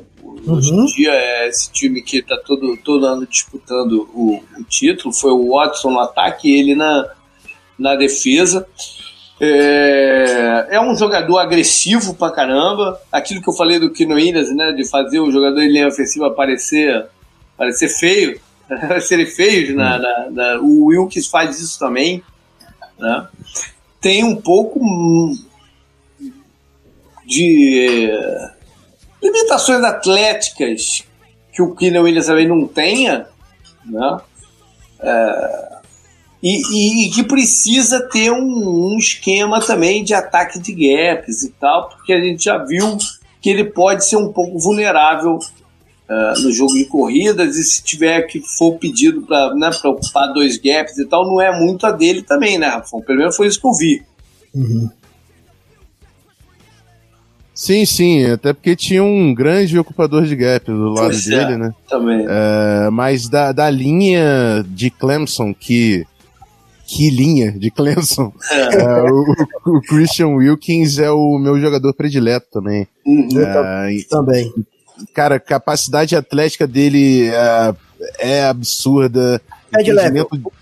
É, eu, eu, eu evoluo do pad level. Eu, eu falo de pad level quando o cara tem a capacidade de jogar baixo, mas eu falo do entendimento de, de alavancagem, de leverage, que é além da, de você jogar baixo, você entender quando está sendo atacado por ângulos, fazer essa contraforça. Então ele, por mais que não seja um ocupador de gaps, ele mantém a posição dele de, de scrimmage quando está em movimento, é, tem capacidade de pass rush, é um jogador completo para você colocar ali de, uhum. de, de three tech. Tem muito poucos pontos negativos para levantar do Christian Wilkins, também é um dos jogadores que eu mais gosto aí do draft. Sabe qual é o ponto negativo em termos de draft que ele tem? Não é que eu veja isso como negativo, mas. Sair de Clemson. Não, não, não, não, não. Tem muito time que, que, que pensa assim, é que talvez é, ele já esteja no ápice dele. Sim. Ele não, não, não tem muito ainda o que. O, quando você pega o Keenan Williams, você vê ele ainda se tornando uma coisa muito maior do que ele é hoje. Né? O Wilkes, ele é isso. Esse cara que vai ter um impacto, mas é esse cara. Né? E, e draft é muito também você tentar é, enxergar esse, esse futuro. Né? Não sei se eu tô, tô sendo claro no que eu tô, tô falando sim. aí. Não, sim, sim, sim. Até porque a amostragem do Kenan Williams também é muito menor. É, é exatamente. E, e, sobre o Wilkins, eu, eu, confesso que eu não consigo fazer uma análise fria, porque como torcedor de Clemson, eu, o que o JP falou é exatamente o que me resume. Deixou um Watson no ataque, Christian Wilkins na defesa, foi o que me fez torcer para Clemson, né? E assim, é, é um jogador que pff, eu daria o meu braço esquerdo para ele ver jogando em Dallas. Olha aí. Bom, a gente tem esses três jogadores que a gente falou, né? Que estão num patamar um, um, um, pouco acima, e a gente tem uma outra galera embaixo. Né? É, um pouquinho embaixo, mas não muito, mas um pouquinho embaixo, que é, que uhum. que é falar. Do, do, o Bruno já falou que o Oliver era o quarto dele, então ele, ele tem alguém aí nesse, nessa galera que eu tô falando então, que não é bem abaixo, né? Quem é o Bruno? Pra mim, o Jeffrey Simons é, é, é, um jogador top 10, a tape dele. Se a gente excluir os problemas extra-campo, que eu nem acho que eles são tão absurdos assim, mas é um defensive tackle que é atlético, técnico, ele tá sempre de olho no backfield, ele não joga de cabeça baixa. As mãos dele são, são poderosíssimas quando encostam no, no, no jogador de linha ofensiva. É, se não fosse o problema do ACL que ele, que ele tem, que não é bicho de sete cabeças hoje para medicina, a gente estaria falando de um jogador top 10, top 15 com, com toda certeza se a gente só for olhar o que ele produziu dentro de campo. Não, tudo bem que não é um bicho de sete cabeças, mas é um desgaste sim, já no, no corpo do cara né? Ainda mais nessa época, né? Ainda mais nessa época. Não, não, não, não, não, não, não, não tô nem falando. Eh, não, eu, você tá falando dessa época que a gente não sabe quando que ele vai estar tá apto para jogar, né? Nesse não, sentido. É, é, é, o tipo que você vai fazer entrevista de emprego e você pega despreparado, de bermuda, entendeu? É, o, o, o não, ok. Você machucou na pior época ok, é, né? Tem essa questão de que a gente não sabe quando que ele vai estar tá pronto para jogar, se vai ser no meio do campeonato, se vai ser só em 2020, não, enfim, não é. Mas existe um desgaste do corpo. Ele já tem um, uma parada no joelho, uhum. né? Mais uma e já começa a complicar pro, pro, pro outro lado. Né? E depois vem uma outra lesão não sei aonde. É, é, ele já tem um, um corte, né? Uhum. É, enfim, isso, isso não, não tem como, como se esquecer isso. Não. Enfim, eu, pelo menos, como tomador de decisão, né, olharia para isso e falar: bom, não tem um outro jogador que de repente, é, com um potencial um pouco abaixo, mas que não, né, não, não tem esse desgaste, que vale a pena? Né? Hum. Como, se você for olhar sem isso, ok, você pode botar ele junto com os outros caras, mas não é mais o caso. Né? É. A realidade é que ele tem, ele, ele rompeu o ligamento do joelho. Eu, eu, eu, eu, eu sou um pouco assim. Eu já rompi o ligamento do joelho, uhum. então para mim é, é, o mesmo ligamento que ele rompeu, para mim é um pouco mais é, natural quando eu falo assim que é a mesma coisa, né? Mas você não tem que encarar o Zac Martin, né, porra? Exatamente, exatamente. É, eu não tenho que encarar um cara de 330 pounds do outro lado, é, entendeu? Pois é, pô. pois é. É, e você tem alguém que esteja perto do, desses outros 3, 4 no pro teu gosto ou, ou existe esse gap? Em relação a talento, eu, eu, colocaria o Simmons perto desses três, né? Uhum. Colocaria o Simmons ali perto. Uh, mas depois deles eu tenho um, um gap considerável até o, o, próximo nome. E quem é o próximo, então? Uh, meu próximo uh, também seria opção para nose tackle ou para tree tech, mas vou falar do Tillery, que é um Boa. cara que eu, que eu gosto bastante. É pela, pela técnica de mãos dele, a capacidade de, de abaixar os quadris, ganhar profundidade para redirecionar o rush. E eu acho que ele é muito inteligente uhum. no, no, no, rush dele. e vem um pouco da, do background dele, porque ele era offensive tackle, então uhum. acho que ele tem um entendimento de como deixar o cara, o adversário desconfortável, o que que dá, o que que dá certo contra a posição que ele tá atacando. É, e o cara se provou no combine, né? Eu acho que é um cara que tá batendo na porta aí para sair primeiro, na primeira rodada também. É, eu também tenho o Tillery e vejo, eu vi exatamente essas coisas que você tá falando e até complementaria que ele tem uma coisa que não é muito comum para o cara que, que, que é tão jovem, ele tem uma certa paciência para escolher onde é que ele vai onde é que ele vai atacar, né? Às vezes acho até que ele exagera um pouco nessa paciência, né? Que ele tem que variar com um first step mais rápido também e tal para deixar o, o bloqueador na, na, na, dúvida do que, que ele vai fazer. Mas é um jogador muito inteligente e acho que tende a evoluir também, porque ele é um pouco mais alto do que o, o normal da posição, né? Então eu acho que ainda tem um processo, ele está passando ainda por um processo de aprendizagem de, de, de, como usar o corpo dele, como alinhar, né? E como é melhor dele, dele, dele se posicionar mesmo é, para atacar o gap. Mas eu, eu acho um baita jogador, um baita jogador. É porque talvez o, o problema dele seria até a altura, né? Pela capacidade, é, pela dificuldade de de conseguir um pad level favorável. não é todo jogador mas, que consegue superar isso, né? É, mas ele tem uma flexibilidade nos é. quadris que é realmente invejável, é. assim. Bom, a gente não pode deixar de falar do Lawrence, né? O outro, o, que a gente já, já passou por ele rapidinho ali quando tava falando do Christian Wilkins, né? Que era o companheiro uhum. dele ali no meio da, da, da linha de Clemson, que é um jogador enorme, né? Acho que é 340 pontos que ele pensou no, no combine, algo, algo parecido assim. Né? Uhum. Ele é chegou um... a jogar com 358. É, é, é, então, essa é uma questão.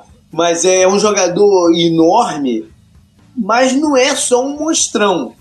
Né? Ele tem agilidade, ele consegue atacar o, o, o gap e tal. É um jogador que, se tiver bem fisicamente, tem impacto.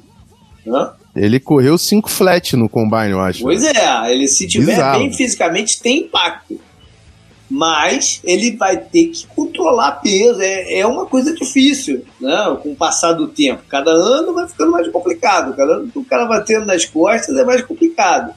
Né? Uhum. De, de, controlar o peso. Ele teve um problema recente de, de substância proibida, né? que a gente não sabe exatamente o que, que foi, mas né? se a gente tivesse, se eu tivesse que chutar aqui, eu chutaria que é algo relacionado a controle de peso. É, é. Pede, pede não, não, porque aquilo tudo ali ele adquiriu comendo batata doce e carne de cavalo. Né? É, é, o Dexter Lawrence, ele diferente da maioria do, dos nose tackles que, que a gente tem é, que, no college, né? Ele é um cara que ele é, ele é maçudo. Ele, ele é um cara que tem um, um percentual de gordura abaixo do que a, a galera quando chega uhum da NFL. Ele é um cara forte, ele tem um trabalho de mãos interessantíssimo. E assim, ele teve bons, bons é, números, principalmente até no, no pass rusher, no início da sua carreira, porque ele alinhava um pouco diferente.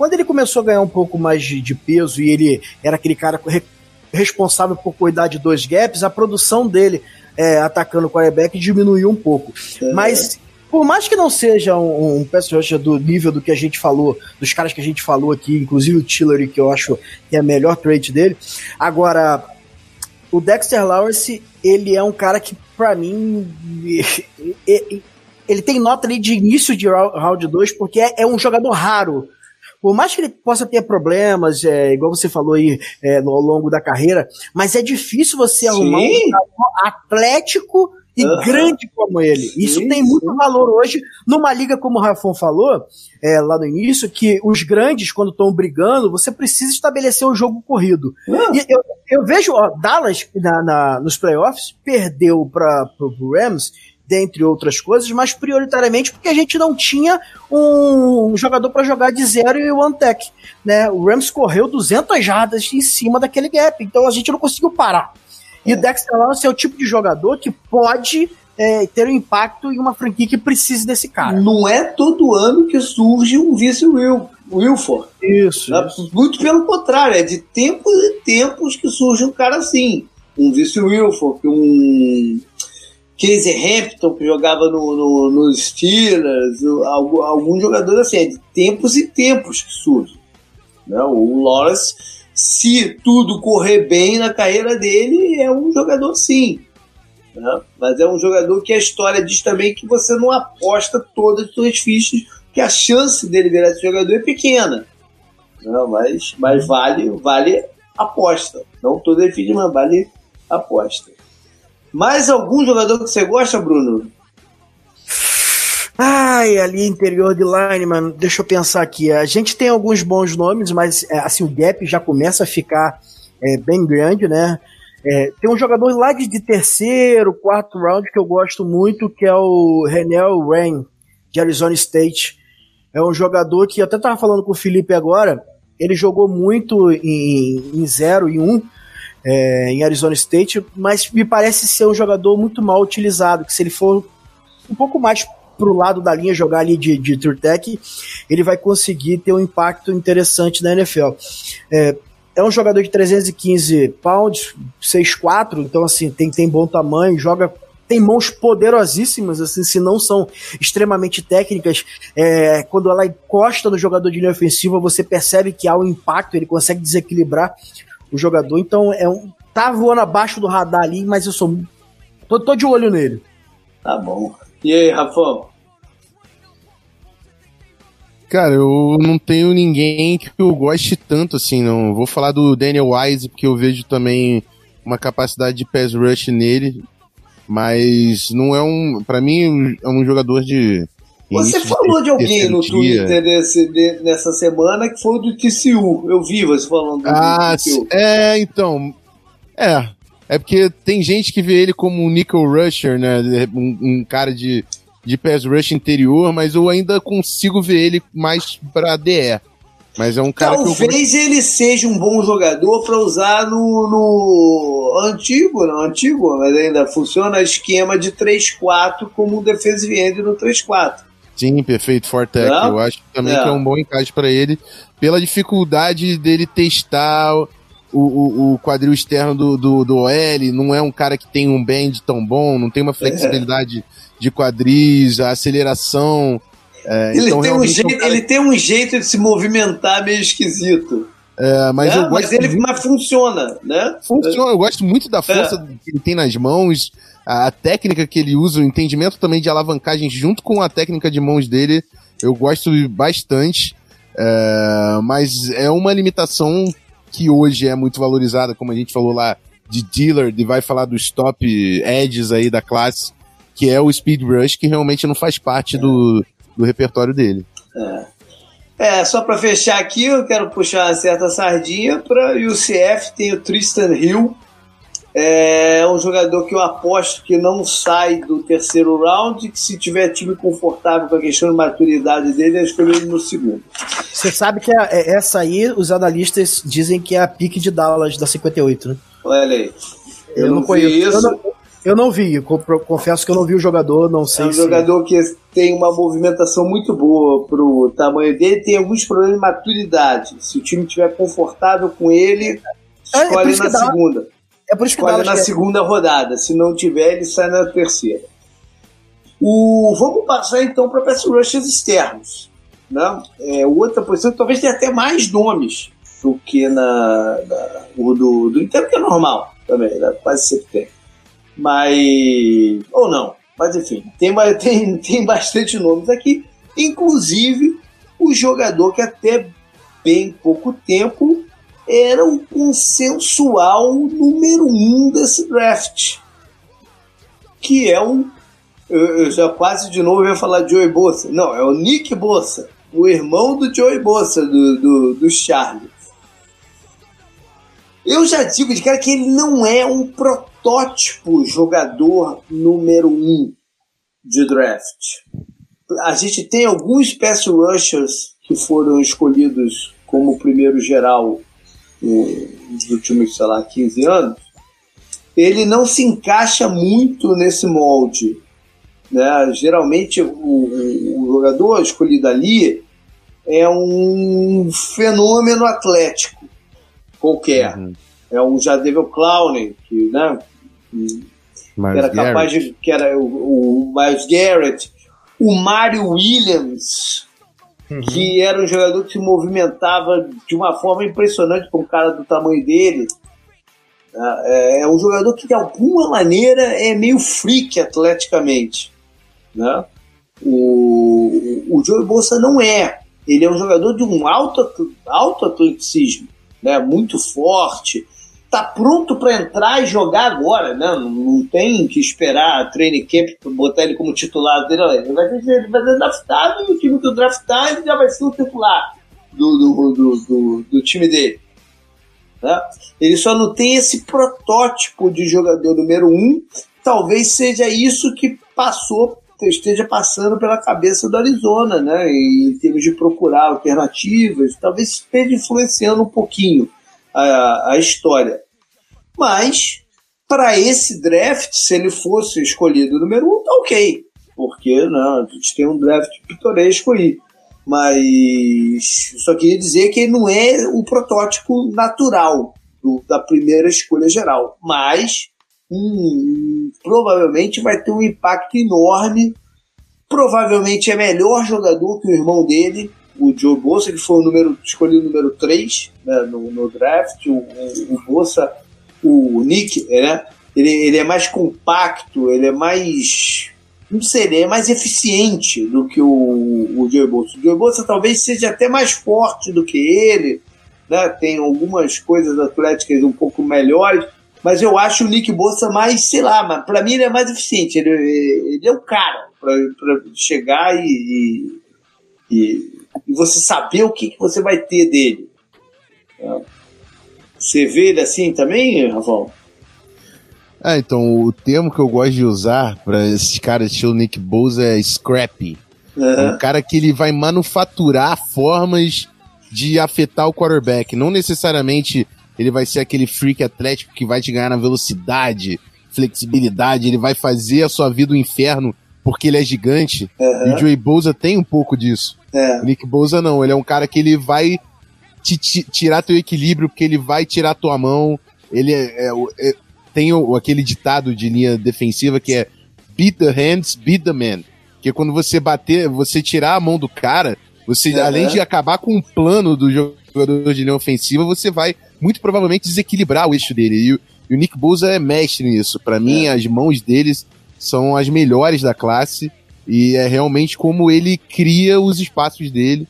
É realmente. Ele parece que sa até sai antes do snap né? Uhum. Pelo, é, por essa habilidade que ele tem. Mas, mas não é nem tanto força step, é essa habilidade que ele tem de bater o cara é, no início da, do, do, do, contato. Sim. Né? Talvez tenha outros jogadores que tenham até um first step mais, mais rápido que mais dele. Mais explosivo de aceleração, é, realmente. É, é, mas ele bate o cara tão fácil no primeiro contato dele que parece que ele saiu antes de todo mundo. Né? É, para mim, essa é a principal característica do Nick Bosa e quando a gente fala dos prospectos é identificar como eles vencem, é, e é isso. É assim que, se o Nick Bosa tiver uma grande carreira, esse é o ponto que ele vai debruçar o jogo dele, que vai levar ele lá pro alto. É a capacidade dele de utilizar as mãos e de estabelecer o primeiro contato e realmente.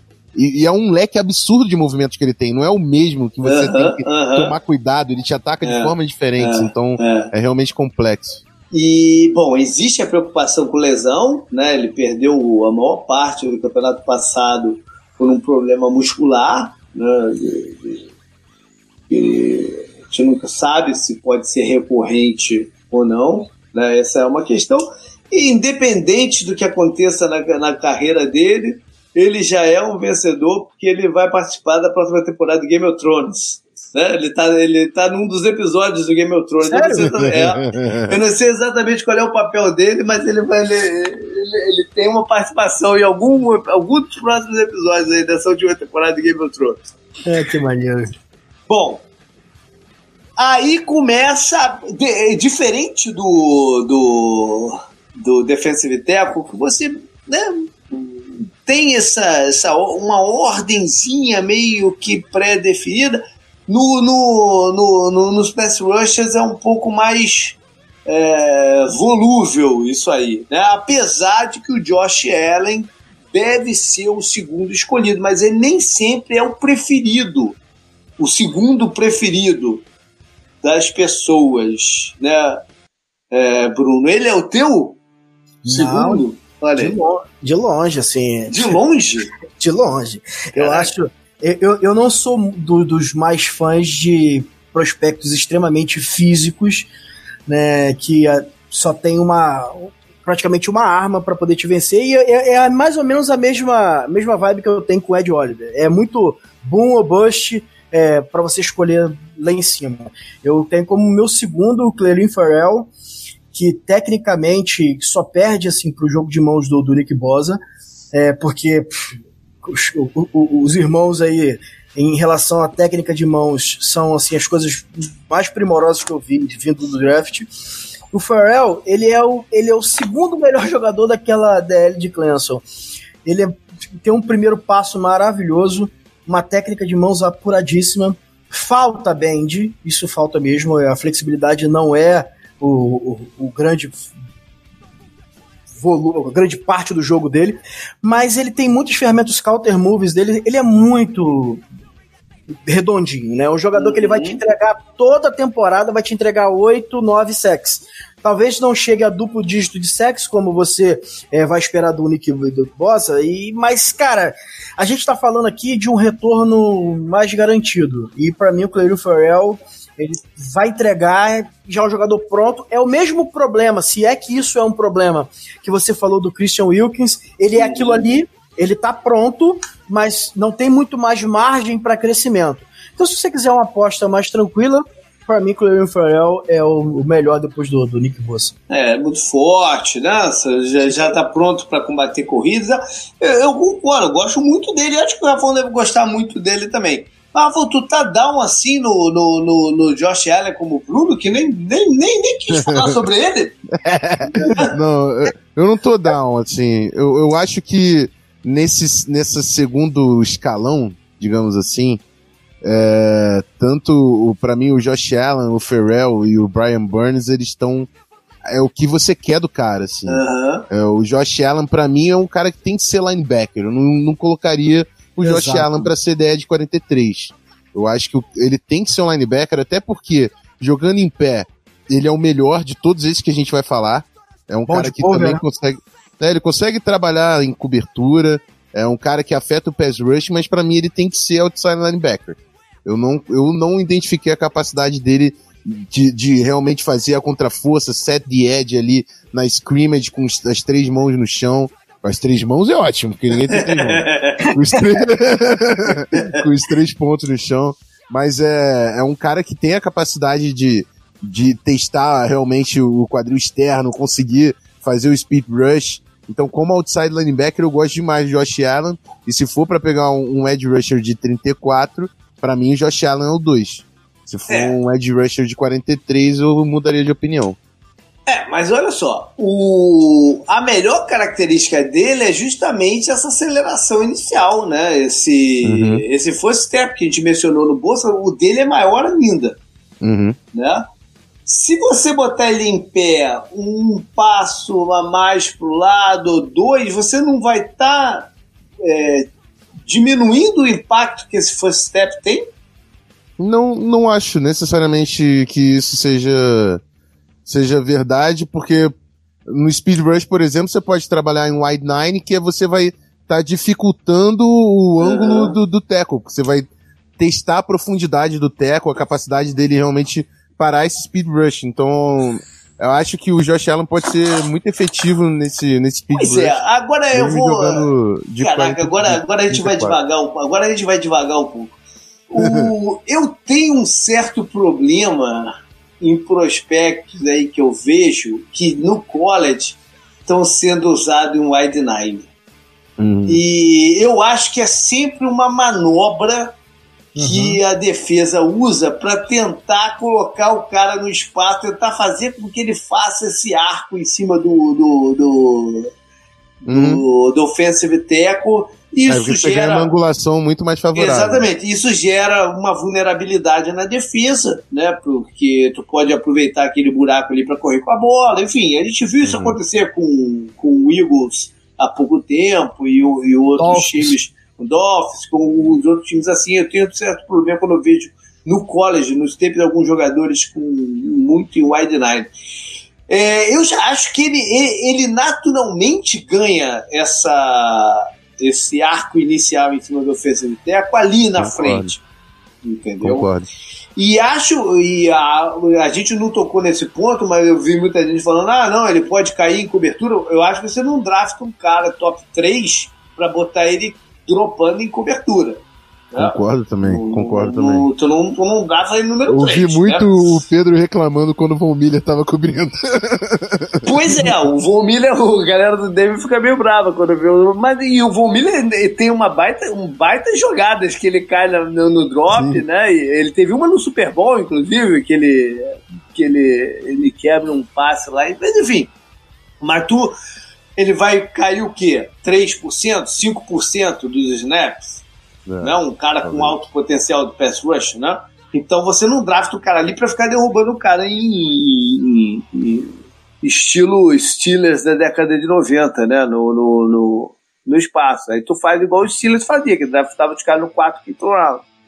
Mas enfim, é, eu, eu, vejo, eu acho que o Allen, se for draftado alto, assim, é para ser tentado como bem no pass rusher ali que vai ganhar no inicial. Depois pode se brincar com ele. Né? Apesar de que o Von Miller foi draftado em segundo e é até hoje classificado como linebacker, eu acho uma, uma, uma maluquice, né? Mas ele até uhum. hoje ainda é classificado como linebacker, votado para Pro Bowl como linebacker, né? enfim. É, mas... mas... eu não penso no Josh Allen como linebacker da forma que você está falando, não. Eu penso ele como Von Miller, assim, ele era um edge rusher de 34, uh -huh, porque é. ele não vai estar tá envolvido tanto no, no Trent Game, ele vai ter muito mais apoio realmente de é. fechar uma lateral em espaço. É, mas o, o que mais me incomoda, JP, uhum. é, o Josh Allen, é que quando ele é parado nessa jogada aqui, ele não consegue fazer o arco, o, o counter move dele e todo, todo o restante ainda é muito cru. É, tem espaço para evoluir e tal, é o que a gente mais escuta, mas eu não consigo pensar em pagar uma pique alta para um jogador que tem um, um, tiro só, é um baita tiro, tiro de canhão, é. mas eu acho que ainda falta muito refinamento técnico para todas as outras áreas do, do jogo. Como você falou, é, você não vai pagar caro para dropar o cara na cobertura. E é uma coisa que ele faz excelente. Né? Então, mas isso para mim sai da equação quando você pensa ele como, como Ed Rush. Né? Então, assim, eu vejo ele com muitas dificuldades quando ele não consegue é, dominar na explosão e velocidade. Então, uhum. assim, me incomoda. Eu, acho, eu, eu tenho, além do Ferrell, eu tenho o Brian Burns na frente dele. É, não. É então já fala do Brian Burns também, porque é um jogador que deve sair muito alto também no draft, né? Já Sim. fala dele de uma vez. O, o Brian Burns é. A gente tinha aquela desconfiança em relação ao peso, né? Porque ele jogava com 2-3-0, é, às vezes com a mão no chão, e isso na NFL não vai, não vai rolar, não vai acontecer. Mas ele demonstrou que chegando no combate com 2-4-9 conseguiu mostrar explosão, velocidade, então deve ser o peso que ele vai jogar na NFL se não ganhar um pouquinho mais. É, é o melhor bend da classe quando a gente pensa ali em jogador para fazer o bend, fazer esse arco e ganhar na velocidade, na flexibilidade, Brian Burns é o que você vai encontrar de melhor é, dessa, dessa classe. É. Para mim, assim, é dominante nesse movimento e quando ele é, é barrado nesse tipo de movimento, ele tem ferramentas interessantíssimas uhum. para poder responder ao contato do teco. Né? Ele consegue fazer counter moves, ele consegue fazer spin, ele consegue dominar é, uma série de movimentos que o torna para mim um jogador muito, um retorno muito mais garantido do que o Josh Allen. Eu tenho o Brian Burns, assim, eu, eu, eu tava baixo nele pelo peso, né? Uhum. Porque com 2-3-0 você não. 2-3-2, na verdade, você não consegue jogar com a mão no chão na NFL. É, eu vejo o Randy Gregory, por exemplo, é, é um jogador que tá, tem dificuldade com peso, que é muito magro. É, na NFL conseguiu adaptar no final da temporada é, o jogo dele, mas demorou uma salvo problemas em campo, tecnicamente muito bom, mas quando era dominado fisicamente ficava encaixotado e por mais que toda a técnica que tinha, não conseguia utilizá-la. Mas o Burrow Burns eu acho que consegue, eu acho que ele é um prospecto. É, o Randy Gregory tem que se levar em consideração que as suspensões e o tempo fora dele limitam sim, um pouco sim. o desenvolvimento, né? Sim, sim, sim. É, mas assim, a minha comparação é, era tamanho e peso, né? uhum. né? Porque é, é, parecido. Mas eu tenho o Brian Burns em alta conta, assim, é, é o meu 3 e, e eu acho que é retorno garantido. É. é... O outro cara que tá, tá, tá pintando sair muito alto é o Suete. Rafão, você quer falar sobre ele? Sweat é um grande atleta. Falei sobre ele. Uhum. assim, Sensacional. É, eu, não, eu não consigo ver como é. ele aplica essa capacidade toda de, é, é. de atleticismo. É, é, é, aquele típico caso do, do cara que aparece no combine e tu fala, Guerreiro caraca... De combine é, caraca, como é, cadê isso lá, né? É, exatamente. Sim. Teve é. um há pouco tempo, era Jordan Willis, eu acho. Uhum. Que ah, quebrou o Combine, foi Eu lembro. Coisa. É, é, é, eu lembro. O Montessite pra mim é um pouco, um pouco assim. Uhum. Tem essa impressão, não mas tem, deve é o cara que não tem alto, né? Deve sair, porque teve me, melhor tempo de é. forward dash do Combine, o cara é alto pra caramba e tudo mais. Vai sair alto, mas um projeto gigantesco. Eu, eu vi a tape dele antes do combine, né? Aí quando ele correu aquilo tudo no combine, eu falei, gente, de onde esse cara tirou essa, essa explosão, essa velocidade toda assim? Que não mostra é. Não mostra. Lá no grupo do 10 Jardas no WhatsApp, eu soltei um negocinho lá que eu ia falar uma parada nesse programa que ia ser um pouco fora do senso comum aí que a gente tem ouvido do, do draft desse ano. Segura que lá vem a bomba. não é grande bomba, não, não é grande bomba, não. Mas é, é legal falar isso porque, né, porque é bom fugir do, do, do da conversa né, normal que todo mundo tem. Eu vou falar um negócio que vai surpreender aqui vocês e quem está ouvindo também. O jogador, o pass rusher, que para mim é o mais perigoso como pass rusher desse draft, não é nenhum desses que a gente falou até agora. Que é, veja bem o que eu tô falando. O pass rusher que, que é perigoso como pass rusher. Não estou falando que vai ser o melhor jogador da posição desse draft. Tá? Eu tô falando que é o, é, é, o, é o pass rusher mais natural, mas que a coisa rola mais fácil para ele. Eu é. tenho dois chutes. Eu Você acho que eu mato dois, dois chutes. chutes. pois é, eu vou falar o nome dele pra você ver se é um desses, cara. Tá tá, o, o, cara, o cara que pra mim, eu não consegui ver um tape dele que ele não tava sofrendo é, bloqueio duplo o tempo inteiro e batendo os bloqueios duplos é o jogador de Flórida, o Polite. Uhum. Ah, tá, não era meu chute, mas eu consigo não entender era teu chute, não era teu chute. Mas pra mim era. Pra mim era, era o Polite porque o cara é, é freak mesmo. Ele, ele é freak, ele tá toda hora no backfield do adversário. Entendeu? E toda hora sofrendo bloqueio duplo. Uhum. Agora, que, não, é, é, ele no primeiro que ele não é para qualquer time. Uhum. Né? Ele não é para qualquer time porque ele. Tudo isso que você falou, que vocês falaram ah, esse jogador aqui vai, é melhor jogar em pé. Ele só jogou em pé em Flórida. Né? É, é, você não pega um jogador que só jogou em pé e bota ele com a, com a mão no chão. Né? Ele vai ter que jogar, ele vai ter que cair num time que saiba explorar esse, esse, esse estilo de jogar dele entendeu? Então ele não é para todo mundo. E aí veio essa questão do eu, do combine. Eu vou, eu, eu vou dizer que esse ano eu assisti muito pouco do, do combine de propósito. Primeiro porque eu fiquei um pouco irritado com alguns jogadores que não foram convidados pro, pro, pro combine, especificamente um que a gente ainda não falou aqui, que é o Jason Ferguson que não foi complicado porque, porra, brigou no McDonald's, sei lá o que foi exatamente o problema dele, cara. Mas ele brigou, saiu no tapa com o cara no McDonald's quando ele era do high school, eu acho, porra. E aí nego não convidou o cara pro, pro, pro, pro combine por causa disso. A NFL tá transformando o combine muito num show, uhum. né? Ao invés de ser o que ele precisava ser. Então eu fiquei um pouco irritado com isso. E o outro que eu queria ver como seria é, esse processo de, de avaliação do draft sem ter olhado o combine. Né? Mas lógico que eu li uma coisa ou outra que estava acontecendo lá, porque eu também não estou morando em Marte, né? E, e, e, li uma coisa. Uma, uma das coisas que foi mais batida no, no, no evento desse ano foi que o, combine, o Polite foi muito mal nas entrevistas.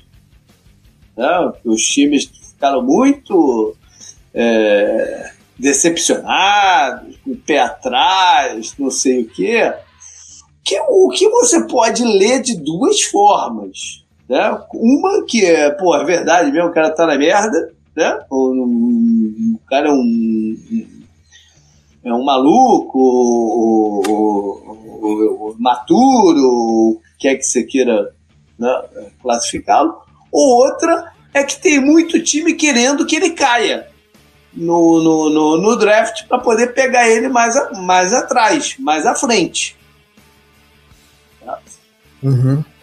Sem ter isso na cabeça do que aconteceu no Combine, porque você pode ver os vídeos dele tendo isso na cabeça ou não. Né? Se você tiver isso na cabeça, você já vai ver com um certo preconceito a coisa. Uhum. Tá? Se você não tiver isso, eu, eu te garanto que você assiste os vídeos de uma outra maneira e vai ver um outro jogador lá. Né? E não olha também os números atléticos dele, do que botou aí, porque também é o contrário do Suete. Não, não, não demonstra, ele não demonstra o que é o jogador. É o é, mas contrário. É, essa questão aí física me pareceu assim. É, o, o Brian Burns, por exemplo, a gente falou que é leve e ele se preparou para chegar mais pesado no combate. Uhum. O Polite também é leve. Né? E o Polite ele tem um problema assim contra a corrida que é flagrante. Eu não vejo, eu vejo ele ok, ok contra a corrida. Ah, eu acho que eu se eu fosse coordenador ofensivo eu correria sempre pro lado é dele. Mesmo. É, eu, eu, eu, eu, por mais que tecnicamente. Eu acho que ele pode avançar, mas eu acho que ok. Não, eu acho, eu acho que tec, tecnicamente ele consegue até fazer os movimentos. Eu acho que fisicamente ele é superado muito fácil quando é. ele tem que fazer um movimento que não seja é, andar para frente. Essa é a realidade. É, mas o, o, grande o problema do Polite é, foi a, a, entrevista dele, que para mim nem foi tão ruim. Eu não, eu não falo inglês, assim, mas é, as pessoas que assistiram a entrevista falaram que, que foi até um exagero quem falou que foi ruim.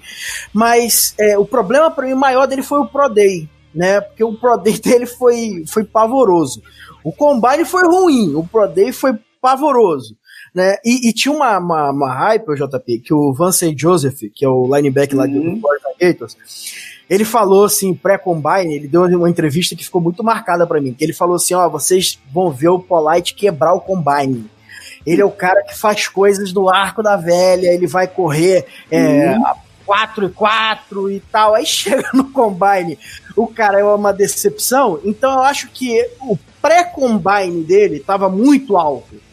Assim, pelo tudo que a galera, pela tape, porque Pass Rusher pra mim, ele era, antes de tudo isso que aconteceu, ele rivalizava com o Clary Farrell pra mim é, como dois, porque é, Pass Rush puro, o cara é infernal, essa é a realidade. É, mas ele tem as limitações esquemáticas dele e vem todo esse esse emaranhado de fora do campo, que criou, subiu a expectativa e ele derrubou no combine, chegou no Pro Day ele derrubou mais ainda. Então, assim, para mim vai ser o estilo do draft. É o cara que se cair pro segundo dia, pode cair matando que vai sair de graça. Um baita jogador. Cara, a entrevista que mais me incomodou dele foi no combine mesmo, quando o cara chegou para ele e falou: Pô, eu vejo muito no, no seu tape que você bate muito a galera com speed rush e tal, sei lá o quê. Mas tem alguns técnicos que, que falam que você precisa evoluir na técnica de mão e tal. Aí ele falou assim: Ah, eu deixo isso aí para vocês. Eu nunca nem me vi no tape. Aí ele, mas você nunca nem se, não estudou, não sabe como você quer ver? Ele, Não, é tudo. É, assim, é instinto. Eu vou pro instinto. Cara, quando o cara mandou uma dessa, ele fala muito para mim dos intangíveis do cara.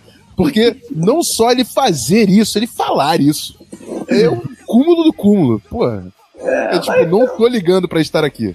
É, eu, mas... eu, acho, eu, acho, eu fiquei com o feeling que ele foi tirar uma onda e, e errou no. No, é, na... pode ser também. Pode Sabe, ser também. É. Mas o fato é que quando ele chegar na NFL, ele vai ter que olhar o tape, né? Porque não, jeito. não tem jeito. Muito né? tape. É, vai ter que olhar muito tape. Então, eu acho que isso daí vai acabar não pesando tanto, né? A não ser que ele não queira nada porra nenhuma, né? Mas aí é muito difícil avaliar. Mas agora, é o que eu falei, com o pass rush natural, porra, o cara tava sempre no backfield do adversário. Sempre. Engraçado que mesmo com o bracinho curtinho, assim, mais curto, isso não era empecilho para ele, cara. Era, era uma parada, assim, muito bizarra. Ele e você vê que os técnicos adversários sabem disso, que botavam ele... E, cara, eu, eu desafio a ter algum pass rusher que sofreu mais double, double bloqueio do que ele. Sim. Hã? Cara, Bom, é, é, aí, eu falei, eu falei também de passagem aí do Ferguson, né, um jogador que tem uma alta produção, uh, jogando por uma universidade menor, e por mais que se discuta o, o, o nível né, que ele enfrentou, uh, tem valor essa produção que ele teve, né? Então acho que foi um jogador interessante quem mais? Quem que falta falar? Eu fiquei até meio perdido aqui. Quem é que falta falar? Chase Unovich. Isso. Quem? Quem? Chase Unovich. É. Isso. De Fala aí, Rafael.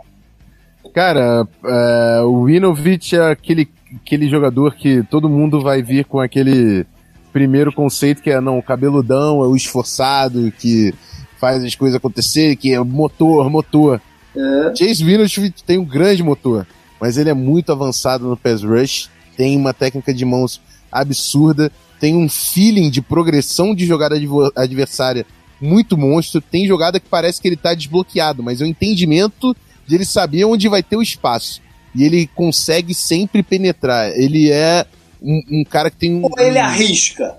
É, não, ele é. Mas arriscar e ser recompensado é inteligência. E arriscar, é ah, mas arriscar e vagar o, o, espaço dele é um problema. Mas você achou que eu na tape não vi tanto isso não? Para mim foi ele estava sendo bem eficiente. No college, quando... no, porque no college você o, o, é mais difícil de você explorar esse tipo de coisa. Na NFL, nego saca do cara, aí ele tá lascado. Se nego sacar que ele arrisca desse jeito, ele tá lascado. Porque nego é, explora. Ser. Assim, eu acho que você Agora, tem que ser inteligente a partir das suas responsabilidades. É, eu acho. A responsabilidade de gap dele. Eu coloquei lá no, no, no, meu post que eu evitaria os dois caras de Michigan, o Gary uhum. e o, é, o Eu evitaria também. Eu, eu coloquei que eu evitaria os dois por motivos completamente opostos. Foi exatamente isso que eu escrevi o Gary, que nunca chegou perto da produção que o, a capacidade atlética dele diria que ele fosse ter, e o Winovich, que supera em muito o que a, a capacidade atlética dele deixaria, porque ele tem limitações atléticas, mas por esse lado, porque ele tenta tanto que isso pode gerar problema, né? A NFL é cruel, é cruel com quem não tem certas é, características. E Mas eu, eu tenho um certo medo. o atleticismo no combine também. É, eu tenho um certo medo do, do, do, do Inovich. Um Mas o Gary, para mim, é, compara... é a mesma coisa ali do Monte Sweat também. Todo mundo fala do atleticismo e falta Gary é muito é tape pra mim. Não, mas o, o, Gary, o Gary dá pra ver no tape que ele tem esse atleticismo dá para ver. Ele só não, ele só, só não, não transfer, ele só não aproveita. Ele só não transforma ele em produção. Né? Um pouquinho diferente do, do, do, do Sweat. O Gary, o Gary, quando aparece é, mock draft, que ele tá saindo na 2, na 3, isso me dá um nervoso, rapaz. ele é, é, pra mim, assim, pass rush de, de Michigan State é, é, é, complexo nos últimos anos, assim. Eu tô sofrendo lá com meu menino Taco. É, é assim, eu, eu alertei no meu post é. do ano dele, eu alertei que eu não, eu não, não escolheria o Eu sei, eu sei, eu sei, eu, eu assim, eu, eu aceitei o seu alerta, pena que Jerry Jones não. e, e o, o, Gary é a mesma linha. São jogadores diferentes e tal, mas assim, muito potencial físico e produção questionável, transição para NFL extremamente questionável. Então, para mim, é um jogador de, de Pra... Isso tudo volta vai me assombrar no futuro, mas para mim é de terceiro round. É. Bom, é, faltou alguém aí, não? Deixa eu ver aqui minhas anotações. É... Cara, a classe é profunda. Ah, tem, olha, tem gente que dá pra falar. Não, tem, tem, tem gente, é. Eu tenho, eu tenho um, eu tenho um que eu, sou, que eu gosto muito dele, que é o Shane Chimines, de Old Dominion. É, é, é, me parece ser bom jogador mesmo é, não ter é. aquele band e tal, mas ele é muito inteligente, uma variedade de, de pass rush movies, assim, é interessantíssimo, é o tipo de jogador que tá voando abaixo do radar, mas pode ser titular no dia 1 na NFL. É. Não existe. Domínio. É, é, é, realmente. É. Ele, ele é aquilo que eu falei de estar no nível de competição menor. Ele é produtivo. Ele não tem, ele não tem os stats e as coisas do Ferguson, mas ele é um jogador produtivo também, né? Que vai ter que vai, vai tomar um susto quando chegar na NFL, mas tem tudo para se consolidar, né? Mas vai tomar um certo susto quando chegar vou... na, NFL. Eu vou dar dois nomes aqui. Manda um que é um cara mais scrappy, que é um cara que também tem uma técnica de mãos muito forte, uhum. que é o Zach Allen, de Boa. Boston College. Boa. Gosto bastante dele, por mais que também não seja aquele clássico speed rusher que a gente falou do Burns, do Allen e tudo uhum. mais. E o outro que já é esse cara que testa o lado externo, mas tem diversos problemas. Para mim é um pass rush specialist, não é um cara que vai jogar três downs, que é o Justin Hollins de Oregon. Que é um cara também que vai testar uhum. a capacidade do, do tackle de ganhar profundidade, mas para mim talvez seja a única arma dele em campo. É. É, eu não, eu não cheguei a me encantar com esse jogador. Não sei porquê. Eu vi, eu até, até vi mais coisas do que do que outros, mas não cheguei a ter um feeling bom dele. Não, me encantar eu não posso falar porque ele é o meu Ed número 12. É. tem O Zac Allen, o Zac Allen eu acho interessante porque ele tem, ele tem esse lado da versatilidade que ele pode alinhar por dentro também em algumas situações, uhum, né? Estilo Michael Bennett. O Michael Bennett é o jogador mais fácil da gente fazer essa essa essa análise. É, é, né? Pode por dentro. Ah, lembrei de um outro aqui. Inclusive, você já deve, você deve ter visto muito ele jogar, Rafa. O que, que você acha do cara da Universidade de Miami, o Joe Jackson? Cara, eu, eu gosto do Joe Jackson, mas eu me frustrei bastante com a transição uh -huh. também do que saiu ano passado. O. Ah, vai me fugir o nome. Eu acho que o Joe Jackson é um cara com ferramentas uh -huh. que podem ser aplicadas na NFL. É um cara que tem uma, uma certa capacidade atlética, sabe utilizar as mãos. Mas eu, ele foi muito frustrante pelo potencial que eu achei que ele, que ele tinha. Uhum. para se transformar num cara realmente de primeiro, segundo dia e ele chega pro draft como um projeto de terceiro dia, na minha é. concepção. É, que ele mostrou que, em Miami, né? Mas que também pode fazer esse, essa coisa, né? De alinhar, de, de alinhar por dentro, por fora sim, e tal. Sim, e isso é um... tem valor, né? É desse modelo, é desse modelo, sim. Isso tem valor. É, eu acho que agora a gente foi, foi forte, né? Fomos, fomos foram vários jogadores. É, classe é funda e a gente é. foi fundo. É. A, a, dúvida que, que paira em todo mundo: qual o valor que vocês têm no Austin Bryant? Austin Bryant, peraí. De Clemson, aquele que tá mais Ah, caro. sim. O, o, o negócio dele é que. Eu acho que ele tem. Ele é meio. meio durão. Né? Ele é um, ele é um pouco. Sim, sim. Ele é um pouco quadril duro. Não, e que é, é, difícil você ter uma, uma, leitura boa dele, porque ele teve muito espaço para jogar, porque o, os adversários estavam tão preocupados com os outros jogadores que ele teve, teve espaço para jogar. Né? Vai ser difícil prever que ele, que, que ele consiga reproduzir na NFL. Então, é, eu, eu, eu acho que é um jogador importante de, de, de rotação, assim, é, que você pode pegar lá no dia 3 e ele pode vir a ser titular um dia na NFL, porque ele tem, ele tem mãos fortes, poderosas, contra a corrida é bem sólido, mas é o que você falou aí mesmo, é, o quadril dele é cimentado, cara. Ele é bem durão mesmo. Eu, eu, não, eu não gostei da capacidade dele de. da flexibilidade, essa capacidade de speed rush e também não vi muita coisa do, das mãos também não. Então, é. Na verdade é um cara que eu nem progredi na análise porque eu falei, não vale a pena. É, eu, sei, eu sei que minha análise é viciada porque ele é de Clemson, mas tudo bem. Beleza, galera. Acho que não teve jeito, a gente teve que se alongar, né? Porque, como eu falei, é, é a área desse draft que tem, tem mais gente. Não, né? nenhuma, nenhuma outra é, tá tão profunda de, de, de nomes e de, de, de, valores como aqui, de um lado e do outro da, da, da linha de scrimmage, né? Então, aproveitem, quem quiser, né, quem escutou aqui viu alguma coisa diferente do que, né, volta lá, veja o tape do, do, do cara de novo para ver se concorda ou não com a gente. É sempre é, é para isso que serve até o programa. É, essa troca é legal por isso, né? Vocês pois falaram, é. por exemplo, do cara de UCF que eu não via. Ontem, quando é. eu compartilhei sobre o Collier, veio o Felipe falar, pô, não vejo tanto assim. Então é o exercício realmente de avaliar. E o scouting é uma projeção, você uhum. tem 100% de direito estar errado, cara, porque você está fazendo uma projeção e uma análise. Então Exato. é sempre bom você ter essa troca para você ir revendo é as coisas. É verdade, é isso aí. Legal. Valeu, Rafão, valeu, Bruno. Até a semana que vem, quando a gente fecha os prospectos desse ano com os outros defensores para o draft 2019. Valeu, galera!